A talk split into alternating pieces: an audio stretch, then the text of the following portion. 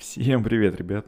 Это Антон, подкаст «Человек с камерой», и я вернулся после недельного перерыва с новым гостем, с новым очень крутым гостем. Это Маша Павловская, человек, который очень круто снимает, э, разбирается в искусстве и в фотографии, человек, который снимает на пленку, на телефон, на цифру, да, на все что угодно. Очень похоже на меня по тому, на что она снимает. Но самое главное, это человек, с которым очень интересно разговаривать, человек, с которым получаются максимально задушевные беседы и человек, с которым можно поговорить про выставки. Это первый выпуск, в котором мы объемно поговорили про тему фотовыставок и фотокниг. Вперед. Слушай, ну видишь, по сути, даже сейчас мне кажется, что очень мало кто идет там э, не знаю, на, фо на фотофакультет Гальперина еще идут, конечно, люди, наверное, да, после школы, но и то, наверное, это меньшинство какое-то, потому что как-то это не воспринимается как серьезное образование, скорее как дополнение к какому-то как бы более академичному такому процессу. А все эти фотографики, док-док-док, фотодепартамент, даже школа Родченко, все это и подавно как бы, ну, знаешь, как Типа хобби, хобби в свободное время, да. знаешь, вот так. Ну, у нас, у нас просто люди, наверное, еще с той же стороны очень сильно привыкли к тому, что фотографии можно научиться по Ютубу, сделать себе среднее ютуберское образование, и уже после этого, может быть, для людей начинает доходить, что все-таки а надо бы нормально поучиться. Потому что да, да. Ну, может быть, для кого-то это доходит, вот, допустим, как до меня сейчас, что я такой, надо бы поучиться, но когда я туда пойду, я не знаю. А для кого-то, я хочу вот в этом в документальном таком академичном направлении развиваться, либо, не знаю, либо уйти прям совсем в академическую фотографию, не знаю, тот же шкаф, ну да, школа академической фотографии, либо тот же док-док-док, у меня несколько приятелей, друзей есть, которые там отучились, они очень лестно о них отзываются, и плюс это само по себе тоже очень хорошее место, то, что я смотрел. Ну и мне сказали, что меня то возьмут, поэтому... Беспроигрышный вариант, да? Ну, это... Да, но это на самом деле было такое больше шутливое. В одном из тоже из подкастов мы записывали, когда это было вот в лайве, в трансляции. Я говорю, интересно, возьмут меня? И там как раз был мой приятель, говорит, да тебя-то возьмут, все нормально, не переживай. Если что, рекомендации напишем. Слушай, я помню, что Док-Док-Док, когда они еще были в Голицын лофте на Фонтанке, у них был день открытых дверей, у них же большая библиотека, я думаю, а, и как раз мой муж Миша Павловский делал свою книгу, как бы в разгаре была там работа с дизайнером, уточнение материала. И я думаю, о, ну как раз я схожу, посмотрю, типа, полистаю книжки, зайду на часик. В итоге я там провела весь день. Просто, знаешь, меня засосало. Вот, вот, вот оно что. Да, они, они молодцы большие, безусловно. Да, я да. вот очень, очень хочу поговорить с ними, с кем-нибудь из них, и по-моему, если я правильно помню, вот, фамилия Доможилов, а имя не помню, Миша, кажется. Вот в планах с ним есть как раз, будем как раз с ним про образование разговаривать. Слушай, мы не близко знакомы, но мне кажется, он очень толковый и все uh-huh. тебе прям предельно ясно да. ну, скажет. Да, конечно. Слушай, сейчас конечно. прости секунду. Миш, да. э, позвони, пожалуйста, Ивановой, она собирается прийти. В этом случае нужно ей книжку оставить. Спасибо. Да, ничего Прости. страшного. Вот. Не, я просто с ним уже договорился, у нас будет подкаст, поэтому я такой уже, чё, не знаю когда, но будет. Вот, так что... А в, про шкаф поговори с Вишневским, ты не знаком нет, с ним? Нет, нет, нет. Э, про шкаф я разговаривал с Яной Булгаковой, она там преподает. И вот, mm-hmm. ну, надо просто еще посмотреть, кто там преподает, тоже с ними можно на тему фотообразования сделать несколько выпусков. Как раз. Я просто недавно, я тут э, сделала серию прямых эфиров просто в Инстаграме uh-huh. у себя. У меня был Володя Вишневский, который основал uh-huh. шкаф. И мы с ним два часа говорили, в том числе много про образование, про проблему того, что действующие активные фотографы чаще всего не преподают, а преподают те, кто на вторых ролях, и те, кто, uh-huh. ну, знаешь, мало, собственно говоря, работает в полях, так сказать. Ну, про проблему, вот, знаешь, вот этой uh-huh. вторичности. И вообще, ну, с ним интересно и дельно yeah. тоже.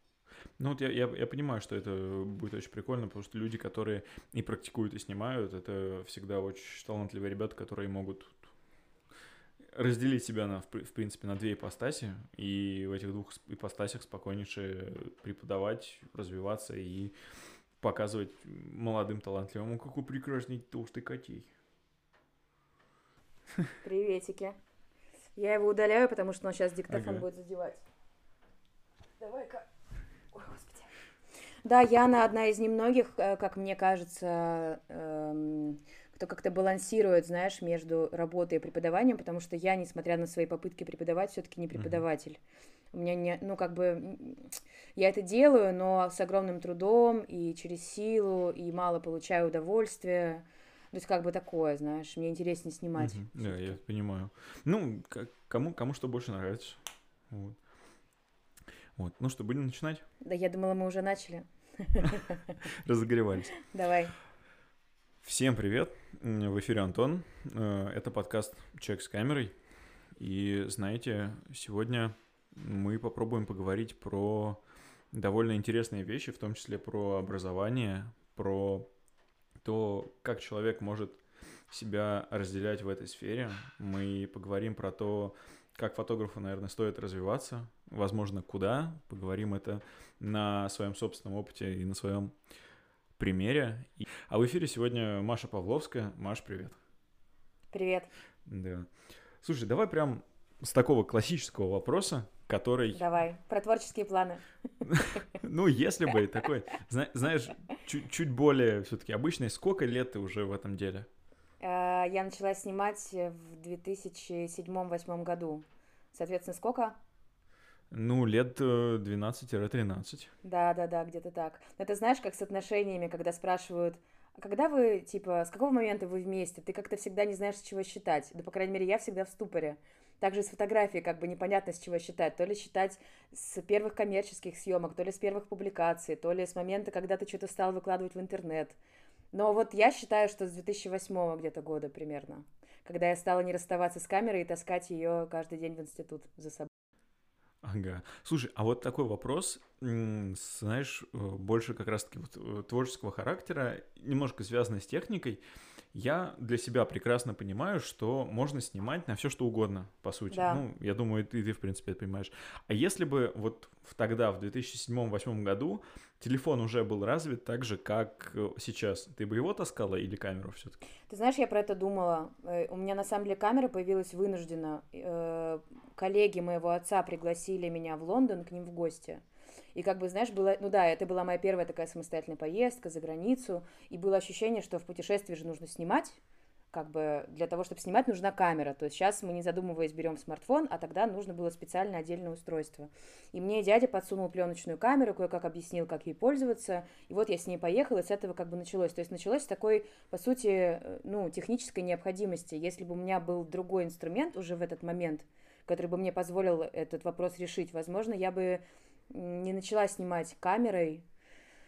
Но хотя, ты знаешь, я вот сейчас даже там дома в изоляции, видя красивые капли на оконном стекле, я иногда не удовлетворяюсь тем, что я щелкаю телефоном, я все-таки тянусь и заряжаю пленку, беру камеру. Ну, то есть иногда вот все-таки есть такое ощущение, что что-то по-настоящему э, значимое хочется оставить на пленке. Что как будто бы мобильная фотография настолько обесценена, и ты потом зачастую не пересматриваешь даже эти 256 гигабайт пресловутых фотографий именно. И там что-то даже не глядя удаляешь, потому что это все существует каким-то потоком, и все как будто слишком такое необязательное. А на пленке оно ценное, его мало, и его не повторить. И неожиданно еще. Мгм, да, вот, кстати, про неожиданность, да, это прям очень веско. Э, Поэтому у меня, у меня есть, знаешь, два тезиса, которые я хочу сказать. А не кажется ли тебе, что вот это вот как раз-таки наша привязанность к чему-то, привязанность к тем фотографиям, которые мы сделали на пленке, потому что мне это тоже знакомо, я довольно, ну как, относительно многих других людей снимал много на пленку, в принципе, это, наверное, не так, чтобы богатый опыт, но все же. А нет ли здесь того, что мы ценим эти кадры больше, потому что их меньше? А вот если бы у нас на телефоне было меньше памяти, не 256, не 512 гигабайт, ну, а хотя бы, ну, я просто живу, у меня все мои устройства, кроме ноутбука, 64 гигабайта, мне больше не Мгм, надо. мгм. У меня, если что-то там, типа крупные файлы, вот тот же подкаст, я выкидываю в облако, и пусть они лежат там, не на телефоне. Когда нужно, я до них дотянусь. А вот все важное, оно вот как раз-таки в эти 64 гигабайта помещается. Нет ли вот здесь вот того, что у нас слишком много места стало? Слушай, я э, знаю теорию о том, что купи карточку на 1 гигабайт, ставь цифровой фотоаппарат и снимай в Рави, у тебя будет ровно 36 кадров. Ну, это типа, так не работает. Ну, как бы, да, ну, ты же понимаешь, что так не работает, потому что ты можешь посмотреть и удалить и переснять, и ты в любом случае не стараешься так, не концентрируешься так. э, строя кадр, продумывая его, там, двигая эту рамку, э, как ты делаешь, снимая на пленку. Даже не потому, что пленочные кадры выходят дорого, потому что сейчас пленка uh-huh. дорогая. Ну да. Ну, потому что есть какое-то ощущение вот этой сверхценности во многом, потому что, да, этого мало. Э, ну, и оно какое-то становится неповторимое, уникальное. Понятно, что это фетишизм своего uh-huh. рода. Но почему бы и нет? Да, ну, правда, почему бы нет, знаешь, я вот после этого вспоминаю всегда историю, э, есть такой чатик в Телеграме, он при... Есть, в общем, изначально начну. Есть телеграм-канал, пока завод не починили. Это, да. ну, шутка про завод по сжиганию да, фотографов. Да, да, да, да. Там э, публи... э, автор пишет э, хорошие, толковые тексты о фотографии. Больше технические, ну, потому что он человек технический больше. И он там как раз рассказывает очень много интересного. Там недавно была очень большая статья про HDR, как э, это делать, как снимать и вообще что это такое. И э, в итоге есть чатик, в котором у нас mm-hmm. были периодические споры. Я в этом чате один из первых, кто перешел к пленке, снова начал снимать. Потом начали появляться ребята, кто тоже снимают на пленку, и которые меня уже обогнали и перегнали по тому, как они снимают на пленку. Ну, при этом я сразу прыгнул на 67 формат, но это не суть важно. Вот, и э, у нас был там очень большой спор на тему того, а зачем сейчас снимать на пленку. И приводился вот этот вот довод, который ты говоришь, возьми маленькую карточку, сделай так, чтобы у тебя там было всего 36 кадров и сними. А я приводил всегда в довод, довод в том, что ты не можешь переснять. У тебя момент уйдет. И ты либо вот снял на пленку это, у тебя есть вот этот кураж, либо нет, ты не можешь переснять. И вот сейчас автор этого канала, который э, тоже был у меня в гостях, это Георгий Джиджея, он э, начал снимать на F90 Nikon, у него 36 кадров, и он начал наконец-то понимать, что такое снимать на пленку вот на самом деле. Что вот ты не можешь взять, посмотреть результат сразу, да, если да, да, не да. нравится, переснять. Ну, слушай, и... при этом и на пленку можно снимать лютое говно, и на цифру можно снимать шедевр. Ну, то есть я не из тех, кто, знаешь, говорит, что только пленка, как бы все остальное. Если вы, знаешь, есть еще такие люди, которые, ну, по сути, фотографии не очень что-то понимают и не особо там обладают какими-то талантами и одаренностью, но зато они все знают про технику, прям такие, знаешь, технари. Знаешь, как есть аудиофилы и есть меломаны. Аудиофилы — это которые коллекционируют пластинки, а меломаны — это которые музыку слушают. Ну, В общем, да. я не из тех, кто, знаешь, типа у пленки больше динамический диапазон и вот эти все а рассуждения, ё-моё. Да, а он больше, там 16 стопов, я читал. Но при этом шкала, но при этом шкала Адамса рассчитана на 10, как бы. Как бы это смешно не было. Видишь, я счастливо живу без, э, без всех этих умных слов, видимо.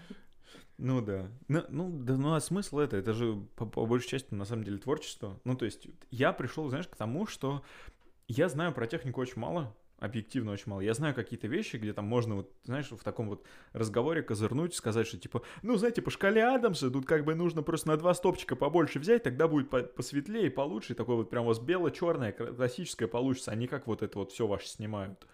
Но при mm-hmm. этом я знаю ребят, которые по этой же шкале Адамса снимают черно-белое, и они перед съемкой минут 15 готовятся тем, что замеряют то, какой участок поверхности будет лучше отражать свет. Ну, то есть угу. не в том плане, что ты поставил модель и посмотрел, а в том плане, что через экспонометр, насколько он точнее будет отображать 50, 50% серый. Я такой, ну, ладно, хорошо. Может на самом деле я ничего не имею против, но просто если люди при этом еще делают хорошую фотографию, это круто, а если люди просто, ну, как бы... Ты знаешь, как парни, которые в, гра... в гараже машину чинят бесконечно, при этом не ездя на ней. Это Мне да, кажется, да. это вот из этой серии немножко. Ну, не знаю, я, я на самом деле нормально отношусь к технической части, но как-то стараюсь ее осваивать по мере необходимости. То есть пока не нужно, как-то не приходит в голову изучать там талмуды с терминами. Когда нужно, uh-huh. ну, учишься проявлять, учишься, учишься печатать там учишься ставить свет в студии студийный. Угу. А ты сама печатаешь? Слушай, я никогда не печатала сама прям руками, но я много раз присутствовала при печати, в том числе своих фотографий. Эм... Но я нетерпеливый человек, видишь ли. То есть так. я не усидчивая. Для этого нужно сосредоточение, концентрация. Это такой, ну, долгосрочный, терпеливый процесс. Так. Э, а я вот, у меня темперамент другой просто. Мне даже проявлять сложно, поэтому. Понимаешь? Угу. То есть ты на проявку все в лабораторию скидываешь или все-таки сама? Сейчас, да, я одно время проявляла, еще живя в коммуналке, знаешь, когда ты уходишь в чулан, молишься, закрываешься изнутри, молишься, чтобы никто не распахнул двери и не засветил тебе. Стоишь там вообще на одной ноге, потому что чулан набит Э, скарбом жильцов. Ну, просто, видишь, я проявляла тупо. Вот написано 8 минут, я 8 минут, значит, этот бачок кручу. Ну, то есть я проявляла... Э, Без всяких не... пуш-пулов. Ну, ну, да, да, да, да, да. То есть я, ну, я какие-то там пыталась пуши-пулы, но Э, это знаешь, как при проявке при печати люди э, дотягивают э, там пленку до того результата, который по каким-то причинам световым, да, чаще всего не получился в процессе съемки. А я как бы просто, ну вот, научилась, знаешь, тупо и делала, то есть без каких-то там тонкостей и нюансов. Поэтому я подумала, что можно отдавать в лабораторию, тем более, когда большой объем пленок, мы сейчас живем в однокомнатной квартире, у нас кот, ты капнешь проявителем в ванне, кот слезнет. Ну, в общем, как-то еще вот, знаешь, техническая эта часть не, да, не, не организована. Такая радуга красивая за окном, извините. А, круто у вас там. Не, у, у нас тоже дождь прошел, но сейчас я посмотрю. Давай. Нет, радуги нет, только, только солнце вышло. У нас черное небо, на ней радуга и солнце. В общем, э, не знаю, может Это быть, в будущем, в будущем вернусь к проявке, но пока сдаю, мне так легче. Ага. Слушай, а вот я знаю, я уже говорил с э, московскими пленочными фотографами, они все mm-hmm. советуют несколько своих лабора... наших московских лабораторий. А что посоветуешь в Питере, куда сдавать? Я долгое время все делала в Максилабе на Малой Садовой. Я не знаю, знаешь ли ты эти названия знаю, или нет. Знаю, знаю, знаю. Э, потом через них стал проходить слишком большой объем пленок, и, видимо, поэтому упало качество. Стали меняться один за другим проявщики, э, и пару раз были запороты пленки, Uh, причем коммерческие, то есть ты, ну, как бы, то, что тебе ну, вернут ну, деньги, уже, ты, да. ну, да, да, да, ты людям эти деньги не вернешь, им нужны кадры. Я ушла в лабораторию «Фокус» на Маховой, угу. uh, у них все хорошо, но они достаточно медленно делают, мне бы нужно побыстрее. Ну, то есть они могут держать там пленки, не знаю, две недели, например, хочется быстрее их получить. И я сейчас в итоге ЧБ проявляю в фотоаптеке на Рубинштейна, это... Э, про лаборатории, значит, я была в фокусе, проявля, проявляла все там. Сейчас э, пробую сотрудничать с фотоаптекой. Это компания, э, которую организовала школа академической фотографии внутри себя как бы. И они стали продавать, продавать пленку, производить пленку и обрабатывать пленки, проявлять, сканировать. Угу. Что у, говоришь? Них, по, у них, по-моему, сайт D76, что ли, да, называется? Да, да, да, да, да, да, да, да. Да. Я, я просто да, как-то да. раз, когда приезжал, я говорил своим знакомым, что я приеду с пленочной камерой и послал туда их за пленкой. Да, да, да. Они просто еще рядом с нами находятся, прям ну, на соседней улице. Поэтому вообще, вообще удобно. очень удобно. Короче, я там сейчас проявляю ЧБ, а в фокусе проявляю цвет. Угу, угу. Потому ну, что мне нравится, как фокус делает цвет, а эти хорошо делают ЧБ. Так что я сейчас вот так разделяю. Ну, кстати, вот фотоаптека, она, я, насколько помню, все-таки она больше на ЧБ и это, как сказать, заточена. Ориентирована. Ну, ну да, да, да, да, да. И мы с ними все обсудили, как мне нужно проявлять, как мне нужно сканировать. Очень импонирует индивидуальный подход, знаешь, когда типа мне вот такие настройки сканера, пожалуйста, оставьте навсегда. Слушай, ну это круто. Это как раз это я, я с Яной разговаривал, она как раз там, тоже там проявляется. Ну, потому что. Да, да, да. Как бы раз уж она работает в шкафе, то чего бы нет. Угу. Хорошо. Слушай, а ты говоришь, что ты э, пришла в фотографию постольку поскольку, ну, случайно. Ты взяла угу, камеру, и ты сейчас для тебя фотография, помимо того, что это твой способ заработать на жизнь, что это то, чем ты живешь, а что это еще? Может быть, там, не знаю, саморефлексия или какие-то способ запомнить какой-то важный момент. Ты знаешь, вот способ запомнить и способ как бы оставить себе тот момент, который иначе неумолимо выветрится. Угу.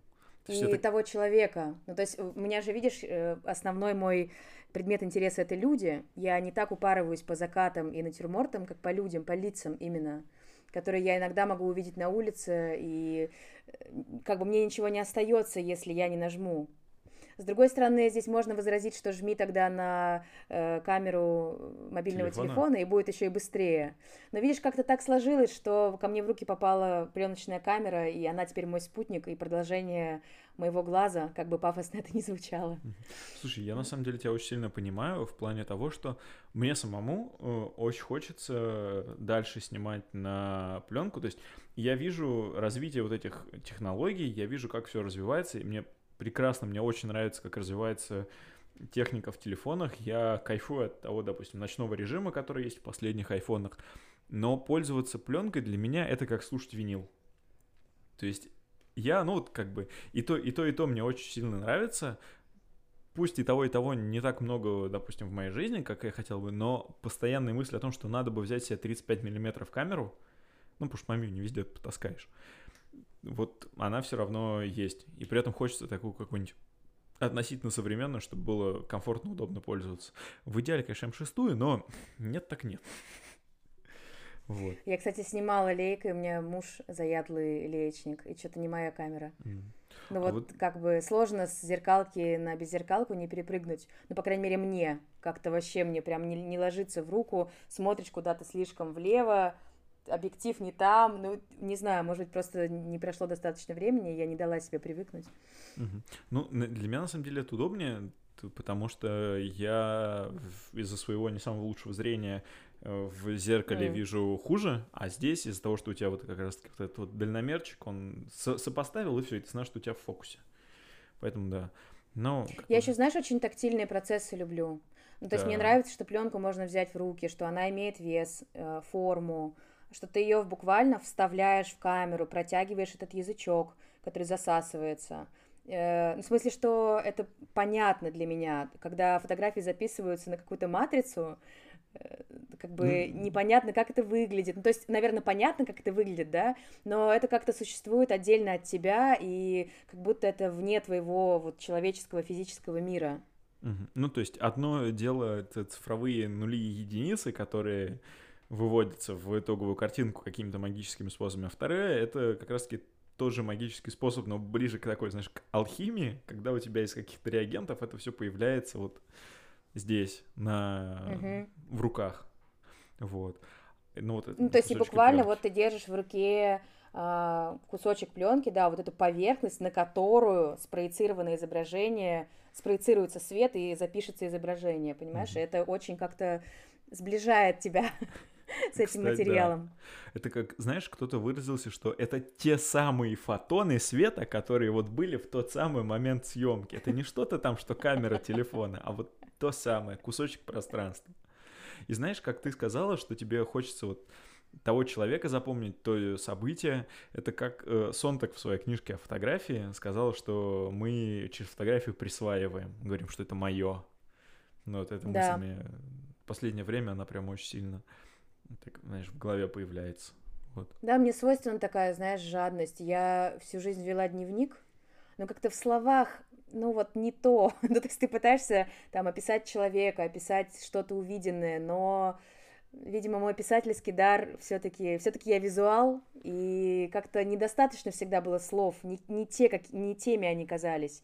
А камера как бы стала тем инструментом, который, который позволил прям вот идеально э, забирать себе то, что мне нравится, то, что в меня попадает во внешнем мире.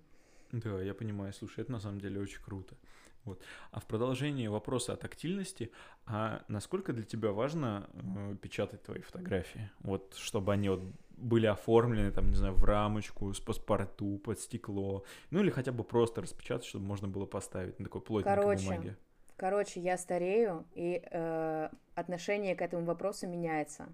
Так. Я недавно за собой заметила, что я, знаешь, как старшее поколение, типа, о, да в интернете это все херня какая-то. А вот когда напечатано, вот когда в виде книжки или когда в виде фотографий, которые висят на стенке, вот это да. Это как бы котируется, считается. Э, я стараюсь все какие-то свои, э, ну, лично мне важные, значимые проекты реализовывать в виде книжек и выставок. И знаешь, я поняла, что я их и помню потом в итоге. То есть я вот помню, что в 2015 году я делала то-то, там вышла такая-то книжка, вот сейчас в апреле я выпустила книжку. Хотя помимо этого и в промежутке между этим сделано еще много всего, много всяких съемок, и они все выложены, понимаешь, но как будто это все сносит потоком каким-то цифровым. А вот то, что э, при, принимает свое материальное воплощение, оно как будто остается. Остается и в виде строчек в резюме, и, и ну просто в памяти остается. Поэтому все важнее и важнее. Я раньше вообще не понимала, зачем печатать фотографии. Ну, то есть я печатала для выставок. Понятно, что для выставки ты печатаешь, но и то потом у тебя лежит кипа дома, ты, естественно, все не продал, продал две, и осталось 60. Ты как бы с этой стопкой сидишь. Эм, но вот сейчас стало важно э, поставить книжку на полку и полюбоваться на прекрасные ручные отпечатки своих фотографий. Угу, я понял. Ну, то есть, опять же, продолжение вот этой тактильности, которая больше западает в память. Да, но нет, понимаешь, просто мне всегда было важнее снимать, мне всегда было интереснее в процессе съемки, я как бы э, процесс там проявки, печати или, или сканирования, и, то есть я даже не обрабатываю уже, потому что как бы это для меня вторично, но сейчас я понимаю, что я начинаю чувствовать иначе, я понимаю, что э, это важно, и что я не уделяла просто этому должного внимания. Да вообще меня всегда бесили, понимаешь, эти чуваки, которые только ручная печать, как бы фотография не напечатанная, она не фотография. Думала, чё? Ну, потому что она реально фотография, даже если она не напечатанная. Но сейчас я понимаю, что вот эта материальность становится все важнее и важнее угу. с каждым годом. Старость. Слушай, ну я тоже потихонечку к этому прихожу и хочу начать печатать даже те фотографии, которые у меня э, были сделаны с телефона. Я вот хочу, не знаю, попробовать э, сделать из последней своей поездки какой-то вот формат книжки все это собрать. Понятное дело, что это будет не так, как что я сначала задумал, что вот книжку такое повествование, но все равно такой, так или иначе воплощение того, что было снято и сделано в формате книжки, это тоже очень-очень важно. И ты знаешь, мне, кстати, просто дополняю, мне вот очень приятно, когда на встрече с человеком я могу ему принести там свою книжку, Э, или там стопочку работ и показать вот так, понимаешь, а не листать вот так вот на телефоне или там на компе. Ну, то есть как-то, не знаю, в этом есть какая-то стройрежимная прелесть. Ну, это да, но это как, вот я говорю, для меня это как прийти и послушать винил. То есть ты послушаешь не в том порядке, который тебе хочется, как ты там, ну, не знаю, э, поставил альбом, ну, не знаю, открыл свою медиатеку на 10 тысяч песен, нажал шаффл, и он тебя замешал. А ты возьмешь, сядешь успокоишься на 40 минут и послушаешь так, как тебе сказали музыканты послушать, так как они изначально запланировали это. Как ты сел, расслабился и больше ни на что не обращаешь внимания. Блин, надо покупать проигрыватель. Мы купили за 20 тысяч проигрыватель. Я тебе напишу потом. Аудиотехни... Аудиотехника LP120, скорее всего. Слушай, я тебе напишу потом. У нас Хорошо. тут есть фонотека такая на Марата. Ну, короче. Знаю, знаю. Я, да, я... я и они да. привозят реально очень классное сочетание цены и качества. Мы тянули с проигрывателем очень долго, потому что казалось, что пипец, на него никогда не, не накопишь. Угу. Потом психанули и купили. Я просто вот нашел, э, опять же, тоже хороший Э, такой, как, э, знаешь, вот эти все, э, ну, диджеи рекламируют, какой рекламируют, не рекламируют, а рекомендуют начинающие вот эти вот ребят, которые по винилу угорают. Вот как раз-таки 120 аудиотехника, я вот на нее прям очень сильно смотрю, она как раз колеблется цены там где-то от 16 до 20 тысяч я смотрю и хочу ее очень сильно урвать. И при этом поговариваю, что можно попытаться урвать на Амазоне, там, допустим, у которой у коробки будет чуть-чуть уголок помят, они сразу там, типа, 30% скидку, если повезет, можно урвать. Да, есть вот. такая тема. Угу. Вот, слушай, да, угу. что ты хотела сказать? Да, знаешь, я хотела сказать, что я вот недавно поняла для себя, что границы и ограничения это круто на самом деле. Ну, то, что ты говоришь, что есть конкретный порядок песен, их вот такое количество, они идут вот столько. Э, сначала вот эти, а потом вот эти. Так же, как с пленкой, да, есть ISO конкретно, uh-huh. есть конкретное количество кадров, она цветная или ЧБ, и ты уже не можешь передумать в процессе. Мне на самом деле эм, не то, что комфортнее, но интереснее в заранее четких границах. Это знаешь, как когда э, ты четко знаешь, что твое занятие йогой будет длиться час и не больше. Ты можешь лучше рассчитать силы, и ты как бы лучше понимаешь вот, вот эту вот траекторию и, ну, партитуру да, занятие, там, начало, разминка, основная часть, типа, ну, вот это вот. Э, а когда оно как бы не имеет конца, и когда съемка, знаешь, не имеет конца, я обожаю снимать быстро за час, когда это все растянуто бесконечно, то ты как-то и не концентрируешься, э, и не сосредотачиваешься, и как-то ты весь размазан. Э, в общем, мне так сложнее, как это не парадоксально, нежели когда четко все заранее известно. То есть, когда ты устанавливаешь для себя какие-то границы дозволенного, в которых ты можешь действовать, ты, получается, гораздо лучше себя раскрываешь и гораздо лучше, как сказать, выкладываешься гораздо лучше. Да, и ты знаешь, у меня бывает паника, когда я оказываюсь в локации. Ну, знаешь, бывают места, где, типа, возможны очень разные ракурсы, где очень много света, и как ты не поставь человека, как ты не разверни, все будет круто, и у меня просто ступор, понимаешь, потому что я не знаю, с чего начать, как бы, ну, очень все, всего много и все здорово. А когда я снимаю в квартире, где есть одно окно, Понимаешь, я могу да. из этого высосать макс, ну, максимально много. Я могу сделать очень в итоге разнообразную съемку просто вот тупо с одним окном э, найдя разные, ну то есть в, в мелочах именно поискав разнообразие, угу. а не растекаясь мыслью по древу в безграничном вот этом поле возможностей. Это вот как знаменитое высказывание, что сложности и чем хуже техника, тем лучше ты раскрываешься как фотограф. Вот, кстати, знаешь, мне, мне кажется, можно так. поспорить, потому что у нас у всех были зениты, наверное, у тебя тоже, и у меня да. тоже в какой-то момент. И я бы не сказала, что эта ужасная камера помогает тебе, типа, раскрыться как фотограф, скорее она тебе мешает, потому что, ну, ну, это как, знаешь, как ломографические камеры, которые ты вообще не можешь контролировать, которые живут своей жизнью, и картинка, ну, просто никак не, не имеет никакого отношения к тому, что ты изначально снимал, или имеет очень опосредованные отношения, то есть ты не можешь влиять типа на результат там на 90%, и за счет этого ты, я бы не сказала, что особо растешь и там развиваешься, но в каком-то смысле, ну вот знаешь, по сути, пленка это муштра и дисциплина, потому что нужно не перепутать снятые с неснятыми, нужно поставить ISO каждый раз, который меняется, э, нужно, ну, короче, очень много всего нужно держать в голове, чисто технического, поэтому это как с механики пересесть на автомат, мне кажется, если ты на пленке, с пленкой справился, то с цифрой справишься уж подавно. Ну вот, кстати, да. Но на самом деле я вспоминаю свой «Зенит», и, в принципе, относительно он меня, на самом деле, прокачал. Ну, то есть я вот в каких-то таких, знаешь, вот деталях, которые еще сильнее тебя ограничивали, в том, какие у тебя параметры выдержки ты можешь поставить, там же прям ход, там типа 30, 60, 120, 200, все. И то есть вот с, с, с этим я смог, в принципе, себя относительно прокачать. Ты знаешь, мне кажется, что мой «Зенит» еще был какой-то полуработающий, и там реально ну, типа, из пленки могло получиться 4 кадра, про, ну, в смысле, проэкспонированными быть 4 кадра ага. по непонятным по никому причинам. Ну, и я как-то да. устала с ним воевать, и, в общем, и отказалась. Ну, в таком плане, да, в таком плане это хреново, потому что у меня мой какое-то время не очень работал, то есть он не хотел перематывать пленку, мне пришлось его немножечко ударить, и он заработал снова. Вот. Да, грубо говоря. Надо сильно треснуть, чтобы заработал. Да, на самом деле что-то такое. Слушай, а ты говорила, что э, ты печатаешь фотографии для выставок и для mm-hmm. и ты печатаешь фотокниги. Поэтому я хочу у тебя mm-hmm. вот как раз про эти две темы очень, очень, очень так подробненько расспросить. А можешь рассказать mm-hmm. процесс того, как ты попадаешь на выставки? Это выставки, которые ты организуешь сама, или это коллективные выставки, или это выставки, которые считаются ярмарками, где эти же фотографии продаются?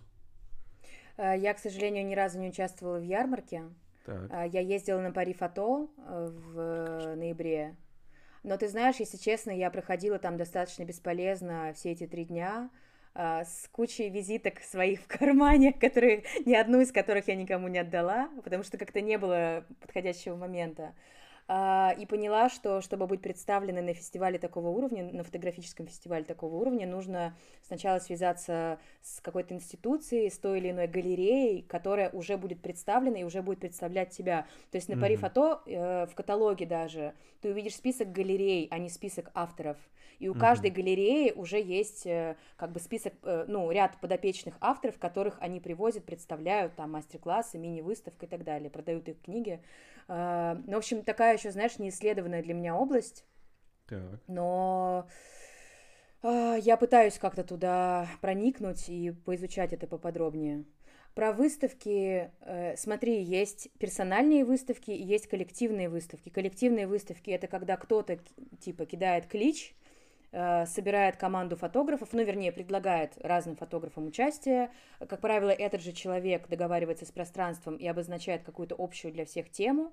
И фотографы либо снимают на эту тему, то есть что-то новое делают, либо подбирают из Своё. того, что уже есть. Чаще всего второй вариант, потому что, как правило, все делается как-то спешно. Ну, короче, нет возможности делать прям с нуля какой-то проект. Uh-huh. И все это выставляется там где-то. У меня, там, не знаю, раз, наверное, 10 я в таком участвовала. А, а персональные выставки это прям когда ты приходишь, э, находишь пространство, которое, как тебе кажется, наиболее подходит для твоего проекта, ну, который, естественно, уже как бы есть uh-huh, uh-huh. у тебя в голове, по крайней мере. Э, ты с ним договариваешься, рассказываешь, вот, что у тебя есть, кто ты. Как правило, это сложный момент, потому что, ну, знаешь, нужно прям себя. с нуля... Ну, да-да-да, нужно прям с нуля э, рассказать, что ты классный и хороший, что твой проект классный и хороший. Люди тебя не знают, к ним приходит много таких, как ты. Ну, короче. Um, вот, и обозначаются какие-то сроки, э, вы договариваетесь о примерной дате открытия выставки, иногда ты платишь деньги, иногда нет, зависит от того, заинтересована ли галерея в том, тебе. чтобы ты провел у них выставку или нет. Да, если совсем нет, то ты платишь типа деньги за аренду. У нас так было с музеем Достоевского, но это нормально на самом деле. Ну, то есть, в смысле, если для тебя важнее выставиться э, в конкретном заработать? пространстве, да, да, да, и у тебя есть, ну, и если это не какая-то заоблачная страшная сумма денег, то почему нет? Это логично. Если же галерея заинтересована в тебе, и есть такой обоюдный интерес, то никто никому ничего не платит, Единственное, что э, иногда по-разному разделяются расходы, ты тратишь большие деньги на печать в любом случае. Иногда галерея берет на себя часть э, этих расходов, иногда нет, но тоже находится эта точка баланса. Вот, собственно, выставка, а, как правило, это выставка продажи, на которой работы продаются, и в процентном соотношении часть денег уходит тебе, часть галереи, тоже это урегулируется в каждом случае. Вот, угу. в общем, такая схема. Угу. У нас, видишь, плохо с этим, потому что не так много просто мест, не так много людей, которые этим занимаются, не так много выставочных пространств. Угу. Кстати, Но... знаешь, вот про выставочные пространства, я буквально недавно, ну, осень, да даже не осень, это зимой было, угу. январь-февраль, угу. я узнал о том, что в Москве есть галерея классической фотографии, о которой я не сдал, ну, 25 лет своей жизни. А напомни, это которая где? А, в районе Лужников. А, это Она да. там такая маленькая двухэтажная. Это там, где еще э, там есть еще мастерская, где продают фотики, или это разные места? А, по я не помню там фотики, честно говоря. Честно. Значит, я, разные я, места. Наверное, разные все-таки, угу. потому что я фотоаппаратов там вот, хоть убей угу. не помню. Я помню, там выставлялись какие-то большеформатники, но не под продажу. Угу. Вот, ну, как бы о галерее я узнал абсолютно случайно. Угу. Вот. Ну и на самом деле это, мне кажется, всегда такой интересный опыт. А как ты думаешь, а выставка это какая-то обязательная вещь для фотографа? Э, или это просто способ потешить свое эго? Ты знаешь, в чем дело? Я актриса. Так. И поэтому для меня этот выход на зрителя важен психологически. Угу. У меня, когда я сижу со своим проектом, ну, и сама на него любуюсь, или даже выставляю его в интернет и читаю комментарии, у меня как бы нет ощущения, вот знаешь, что этот ребенок родился полноценно, что он реально его увидели зрители живые, которых я тоже в этот момент вижу как-то его впитали и что-то там из этого вынесли. Поэтому мне важны вот эти публичные, именно очные, понимаешь, встречи с публикой, возможность поговорить, э, возможность э, увидеть, увидеть живые глаза, и увидеть, как э, там то, что ты сделал, в них отражается. Эм, и знаешь, еще для меня это такая важная точка, как бы, в работе над той или иной идеей. Угу, Выставка или книжка, вот именно, потому что э, то, что выложено на сайте, даже то, что структурировано там четко по проектам, с текстом, да, ну то есть все выложено как бы по-хорошему, не в Инстаграме, я имею в виду. Все равно uh-huh. как-то не, не то ощущение, нет ощущения такой законченности и такой прям логичной жирной точки. Uh-huh. А вот я правильно понимаю, что ты как минимум на первый день, на день открытия своей выставки приходишь и наблюдаешь за зрителями? Происходит так, что ты моешь пол в галерее, когда ага. через, через час уже придет, придет первый зритель, ты там судорожно разливаешь по одноразовым стаканчикам вино, и еще куча всяких технических чисто моментов сваливается. Ну, знаешь, как обычно, там какие-то неучтенные штуки вылезают, типа тут перекосилась да. эта работа, тут перегорел светильничек, и ты бегаешь в мыле абсолютно, ты ужасно выглядишь приходу зрителя, потому что ты потный весь и просто ничего уже не соображаешь, потом делаешь глоток вина, вина и тебя просто сшибает с ног, потому ну, что ты не ел, естественно, весь этот день еще волнуешься. Э, ну, конечно, да, но просто я иногда сожалею, что во время этих открытий, когда много народу, и ты там большую часть из них знаешь, э, не удается толком пообщаться, потому что, ну, как uh-huh. бы, знаешь, такой прям поток через тебя проходит, ты пытаешься на всех сразу распределиться, и ничего не получается. Угу. Слушай, а в другие дни, кроме открытия, ты приходишь, смотришь на своих зрителей или... Да ты знаешь, как-то... Не знаю, для меня вот открытие это как премьера. А дальше она живет своей жизнью, выставка. И ну, на закрытие приходишь, ну, не на закрытие, а когда просто уже, типа, она кончается, приходишь, читаешь там книгу отзывов, но нет, я не слежу вот так прям, знаешь, приходить и подглядывать из-за угла, как люди смотрят работы. Я понял. Слушай, а вот по поводу книжек ты тоже говоришь, ну что для тебя это очень важная вещь. А ты как-то их за свой счет финансируешь или там, не знаю, краудфандингом или прочее? Пока, пока это все был сам издат, а, но видишь, я продаю потом книжки и немножко отбиваю. Ну, иногда я просто в ноль ухожу, и мне нормально. Просто видишь, книжки все-таки это такая имиджевая вещь, это не для заработка делается, это делается, угу. чтобы поделиться чем-то тебе важным и дорогим с дорогими людьми, больше такая история. Ну, то, то есть так же, как выставка, по сути. Чаще всего это все в минус происходит, ну или хотя бы в ноль при хорошем раскладе. Угу. А, но мне нормально, ну то есть я понимаю, что цели у этого другие. Угу. Я понял. Ну то есть для, для тебя это какая-то цель вот, в руках поддержать проект уже, который готовый. Ты знаешь, я еще что заметила? Когда готовишь книжку или выставку, ты как бы по-другому осознаешь имеющийся материал.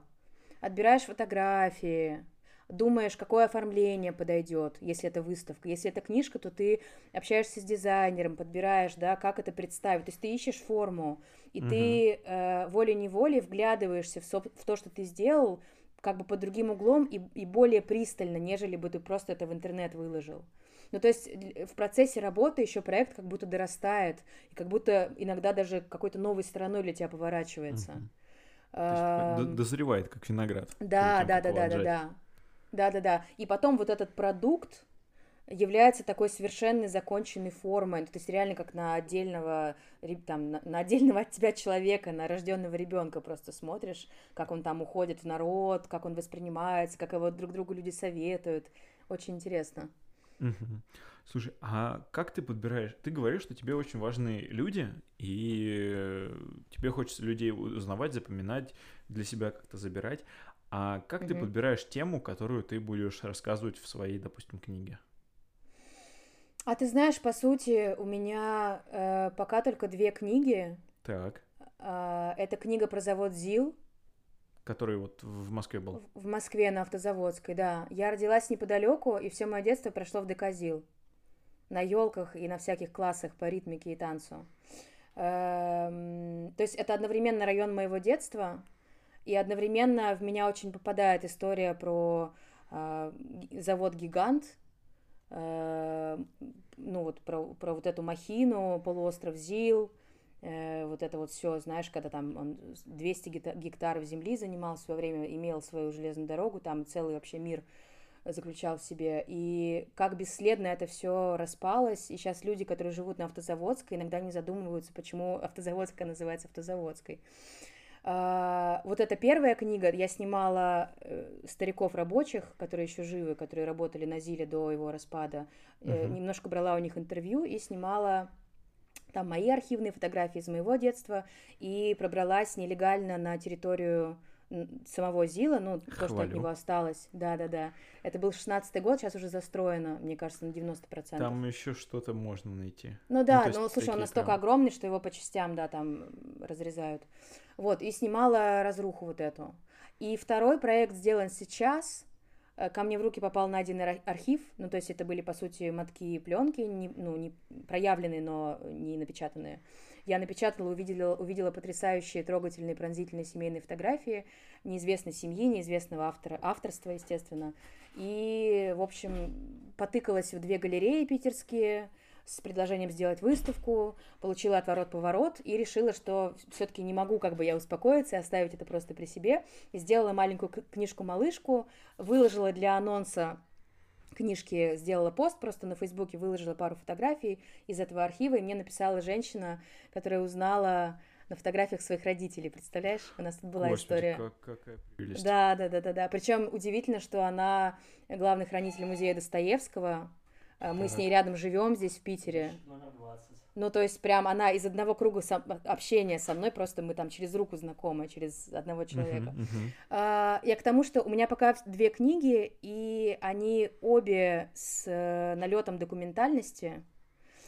И знаешь, по сути, как бы я не выбирала эти темы, скажем так. Ну, то есть архив просто ко мне попал. Да, да. И как будто было логично его в таком виде выпустить, знаешь. Ну, то есть я, типа, не думала, а что же мне сделать за книжку, а как-то так само вышло. А с Зилом я просто выиграла...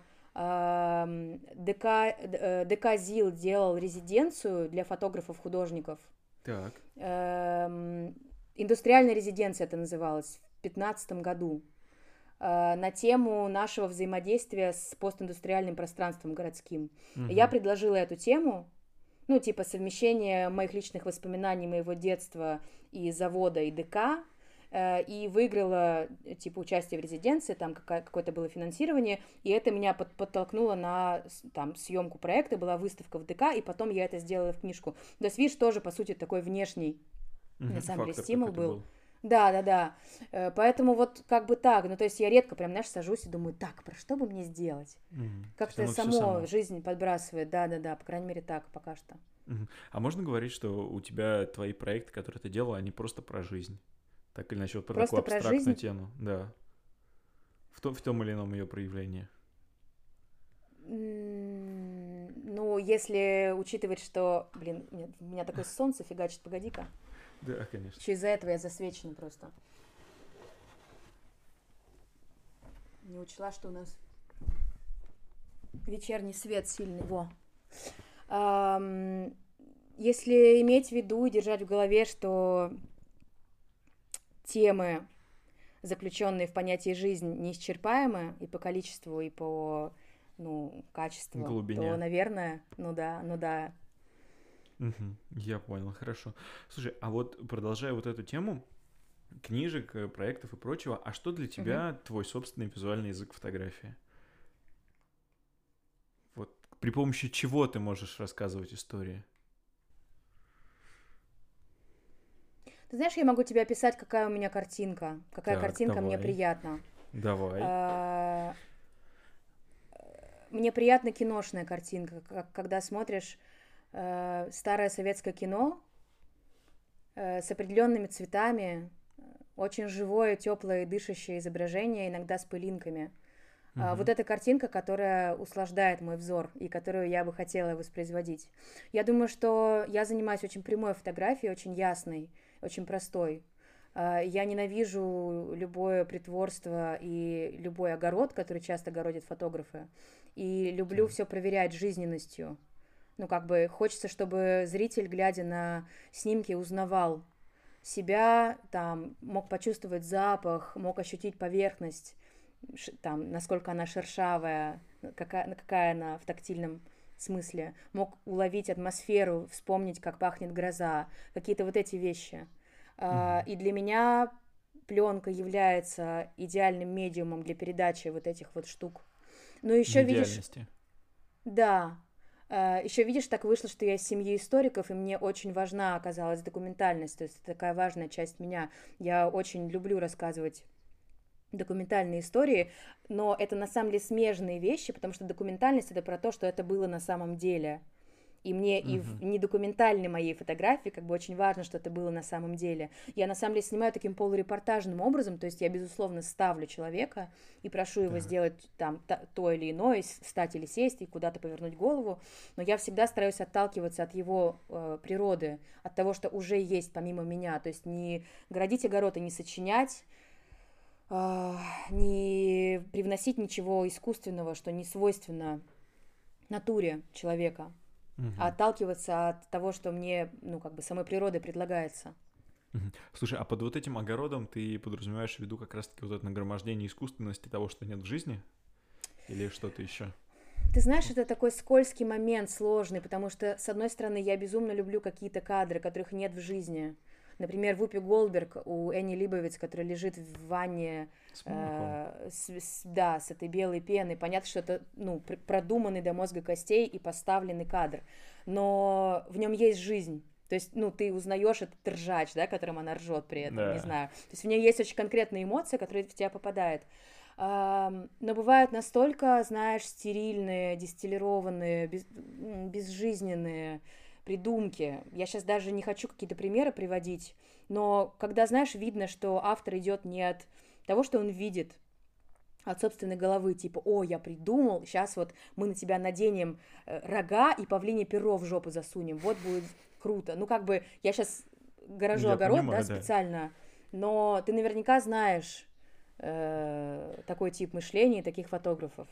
Ну, это по большей части. Ну, у меня есть э, друг, который снимает похожее. То есть он как раз таки в направлении такого фэшна, он выдумывает что-то. Ну и, в принципе, mm-hmm. я могу вспомнить, не знаю, того же Нодию, который вот строит все это, коллажирует прям от начала и до конца. То есть то, что он увидел. Знаешь, почему-то слово fashion ассоциируется с, э, с чем-то таким искусственным, да, как будто бы fashion бывает только какой-то, не знаю... Отгламуренный. Ну, типа, ну, а, отгламуренный тоже. А с чем ассоциируется слово гламур? Ну, тоже с какой-то, как бы, нежизненной жизнью, как будто бы, да? Хотя он бывает угу. очень разный. Да, ну, я просто, знаешь, я к тому, что иногда очень сложные кадры.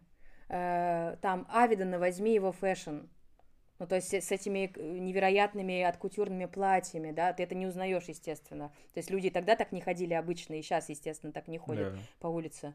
Но э, какая-то там дышит все равно настоящесть сквозь все это. То есть это очень сложно уловимый момент. Я не про то, что, знаешь, нельзя снимать там можно, в сложных конечно. декорациях. Конечно, можно, да. Но это вот, ну, нужно как раз-таки в это приносить какую-то жизненность, показывать что-то настоящее. Ну, то есть, если ты снял, грубо говоря, вот такую какую-нибудь, не знаю, каталожную съемку, две вспышки в лоб, когда у тебя нет ни теней, ничего прочего, это одно, а когда ты снял что-то, опять же, тоже каталожное, но как-то сложнее с, с настоящим человеком, это уже совсем другое. Поэтому мне на самом деле очень нравятся современные российские бренды, которые снимают вот такие живые истории про свои там, ну, со своими лукбуками. То, то есть, mm-hmm. там, не знаю, тот же я не знаю, что вспомнить. Ну, тот же Брайер, который вот эти вот они да, там пальто делают, делают и прочее. Ну, вот что, что-то, да.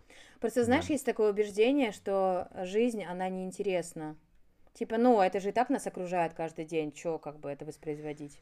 Ну, то есть, что нужно обязательно на человека, который пришел к тебе на съемку, надеть какие-то вещи, как-то его накрасить, специально, понимаешь, что-то сделать.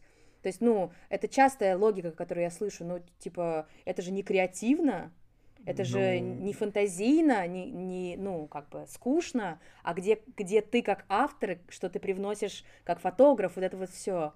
Но на самом деле самые э, попадающие в нас вещи, они очень простые, okay. по факту. Я, знаешь, как-то раз, ну, я не приписываю себе глубокие философские, конечно, такие навыки, но я как-то раз, знаешь, сказал такую вещь э, о том, что мы не любим ничего идеального, мы любим то, что может быть не идеальным, но настоящим. Вот это, в принципе, это на самом деле характеризует и все мои любимые фотографии, и вот то, как ты подходишь к фотографии, и к вот ее жизненности, вот и мне кажется, это самым правильным. Вот. Да-да, это то, что я не сказала про пленку, про то, что я обожаю несовершенную картинку. Ага. Вот. Ну, но при этом, как бы, при всем моем несовершенстве, если заходить к пленке с технической стороны, это долгие годы работы людей в лабораториях. Ну, то есть вот берем ту же цветную пленку, это же просто годы того, как люди сидели и выводили, чтобы вот цвет получался такой, как надо. И mm опять же, они затачивались под определенные условия, в которых ты снимешь, и оно будет вот этого несовершенства не будет. Да, оно будет вот идеальным, которым какое должно быть. Не знаю, ту же портру взять и снять э, с пушем плюс один на закате, все. Ну, то есть э, уже она будет идеально прекрасных таких молочных тонов. Ну, хочется... Просто. Ну да, да, я понимаю, что ты имеешь в виду, что люди, по сути, всю дорогу гнали за этим совершенством, но в итоге мы любим пленку не за это, типа, да. а за шершавую картинку зернистую. Да, да, да, да, да, да, вот. Слушай, а в продолжении вот этой погони за насмотренностью, за чем-то, что тебя двигает как автора, я хочу спросить о такой вещи, как вкус. Угу. Что ты для себя вкладываешь в понятие вкуса?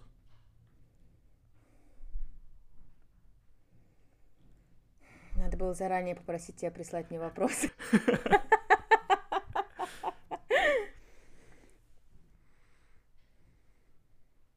Знаешь, чувство уместности. Так. В, как, в смысле? Органичность. Ощущение, что вот эта вот финтифлюшка не нужна на этом здании. Понимаешь? Угу, да, а вот да. это, а вот это добавляет баланса и гармонии. И это во всем. Это в том, как блюдо сервировано, и в одежде, и ну в поведении даже, вообще во всем. То есть вот это, знаешь, ощущение какой-то соразмерности. Когда у тебя этот камертон настроен, ты очень четко чувствуешь, вот сейчас нужно модели э, как бы вот так класть руку на стену и вот так на тебя оборачиваться, или это too much, или это перебор, uh-huh. и, и уже, ну, что-то не туда, пошлость какая-то. То есть это очень тонкая грань, и у меня ощущение, что в каком-то смысле она вшита. Uh-huh. То есть в каком-то, в большом э, процентном соотношении она воспитывается, но как бы какая-то часть ее как будто бы вшита и впитана там с, с кровью, с молоком. Uh-huh. Я понял. Ну, то есть это такое внутри, внутреннее чувство. Ну, внутренний камертон, будем говорить так. Внутренний да, такое. Да, да, да. Как, э, я забыл, как это слово называется в музыке, этот, как его...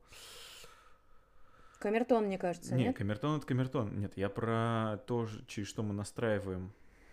Не эквалайзер, а этот... Через что там гитары это настраивают. И, короче, я забыл. Ладно. В общем, это что-то, что позволяет нам почувствовать какую-то вот меру необходимого того, что нужно. Да, вот. и в слове тоже, знаешь, когда читаешь стихотворение и чувствуешь, что вот это вот слово, оно слишком выспренное или лишнее, или слишком пафосное, и сразу для тебя хромает эта вся конструкция. Угу, я понял, Понимаешь? когда вот добавляют ровно, ну, я понимаю, я не знаю, как это сейчас описать, но я понимаю это, когда, я надеюсь, слушатели тоже это поймут, когда ты воспринимаешь, что вот, она собралась, пазл собрался когда. Да. Если вот прям совсем грубо говорить. И знаешь еще, мне кажется, важный момент, что вкус может меняться в течение жизни, он меняется. То есть в моем случае я прям чувствую, как он расширяется. Если раньше какие-то вещи категорично не принимала, ну даже в той же фотографии, сейчас я как бы понимаю, что, а, так это вот про что было. Ну то есть, знаешь, там взять Ньютона, я к нему угу. сложно отношусь. Ну, как и все. Э, ну, да, нет, ну кто-то его любит прям безоговорочно, но я прямо очень осторожно к нему отношусь, и по прошествии какого-то времени, как бы присмотревшись, посмотрев про него документальный фильм, и, в принципе, как-то, э, ну, сейчас насмотренность побольше там, чем 10 лет назад. То есть ты понимаешь весь спектр. Ты раньше только там черное и белое видела, видела, а сейчас ты понимаешь, что оттенков серого гораздо больше. Uh, ты понимаешь, что, а вот, а, это, это абсурд, это юмор, как бы, вот про что этот чувак вообще. Угу, угу, да, я понял. Хотя он как раз балансирует на грани вкуса, прям вот он прям по, по лезвию бритвы проходит. Да, потому что Ньютон, это же, он же снимает у нас обнаженную натуру, и, ну, и здесь э, уйти в пошлость это самое простое, что можно. То есть это как, знаешь, э, не помню я с кем из людей я разговаривал, но там сказали, что вот автор фотографирует жопы в масле. И, по сути, они могут быть, с одной стороны, как прекрасно, красиво снятые, а с другой стороны, они могут быть ужасны и просто вот невозможно на них смотреть. Это может быть максимально вульгарно, а с другой стороны, это может быть по-настоящему красиво. Да, да, юмор, юмор еще очень важен. Знаешь, когда когда ты плюсуешь пошлость, получается смешно. Когда женщина голая, голой жопой высовывается из пасти крокодила, это настолько, как бы, ну, плюсованная вот эта, да, обнаженка, вот это вот все. Гипертрофированная. Да, да, да, гипертрофированная, да, спасибо за слово. Что ты понимаешь, что это не всерьез. И вот этот момент сразу э, все вкусовые сомнения отбрасывает. Угу, да, это, это очень круто на самом деле. А продолжая тему как раз-таки вот того, что ты говоришь, что вкус может расширяться, а насколько вообще фотографу важно быть человеком с э, широкими познаниями в разных областях?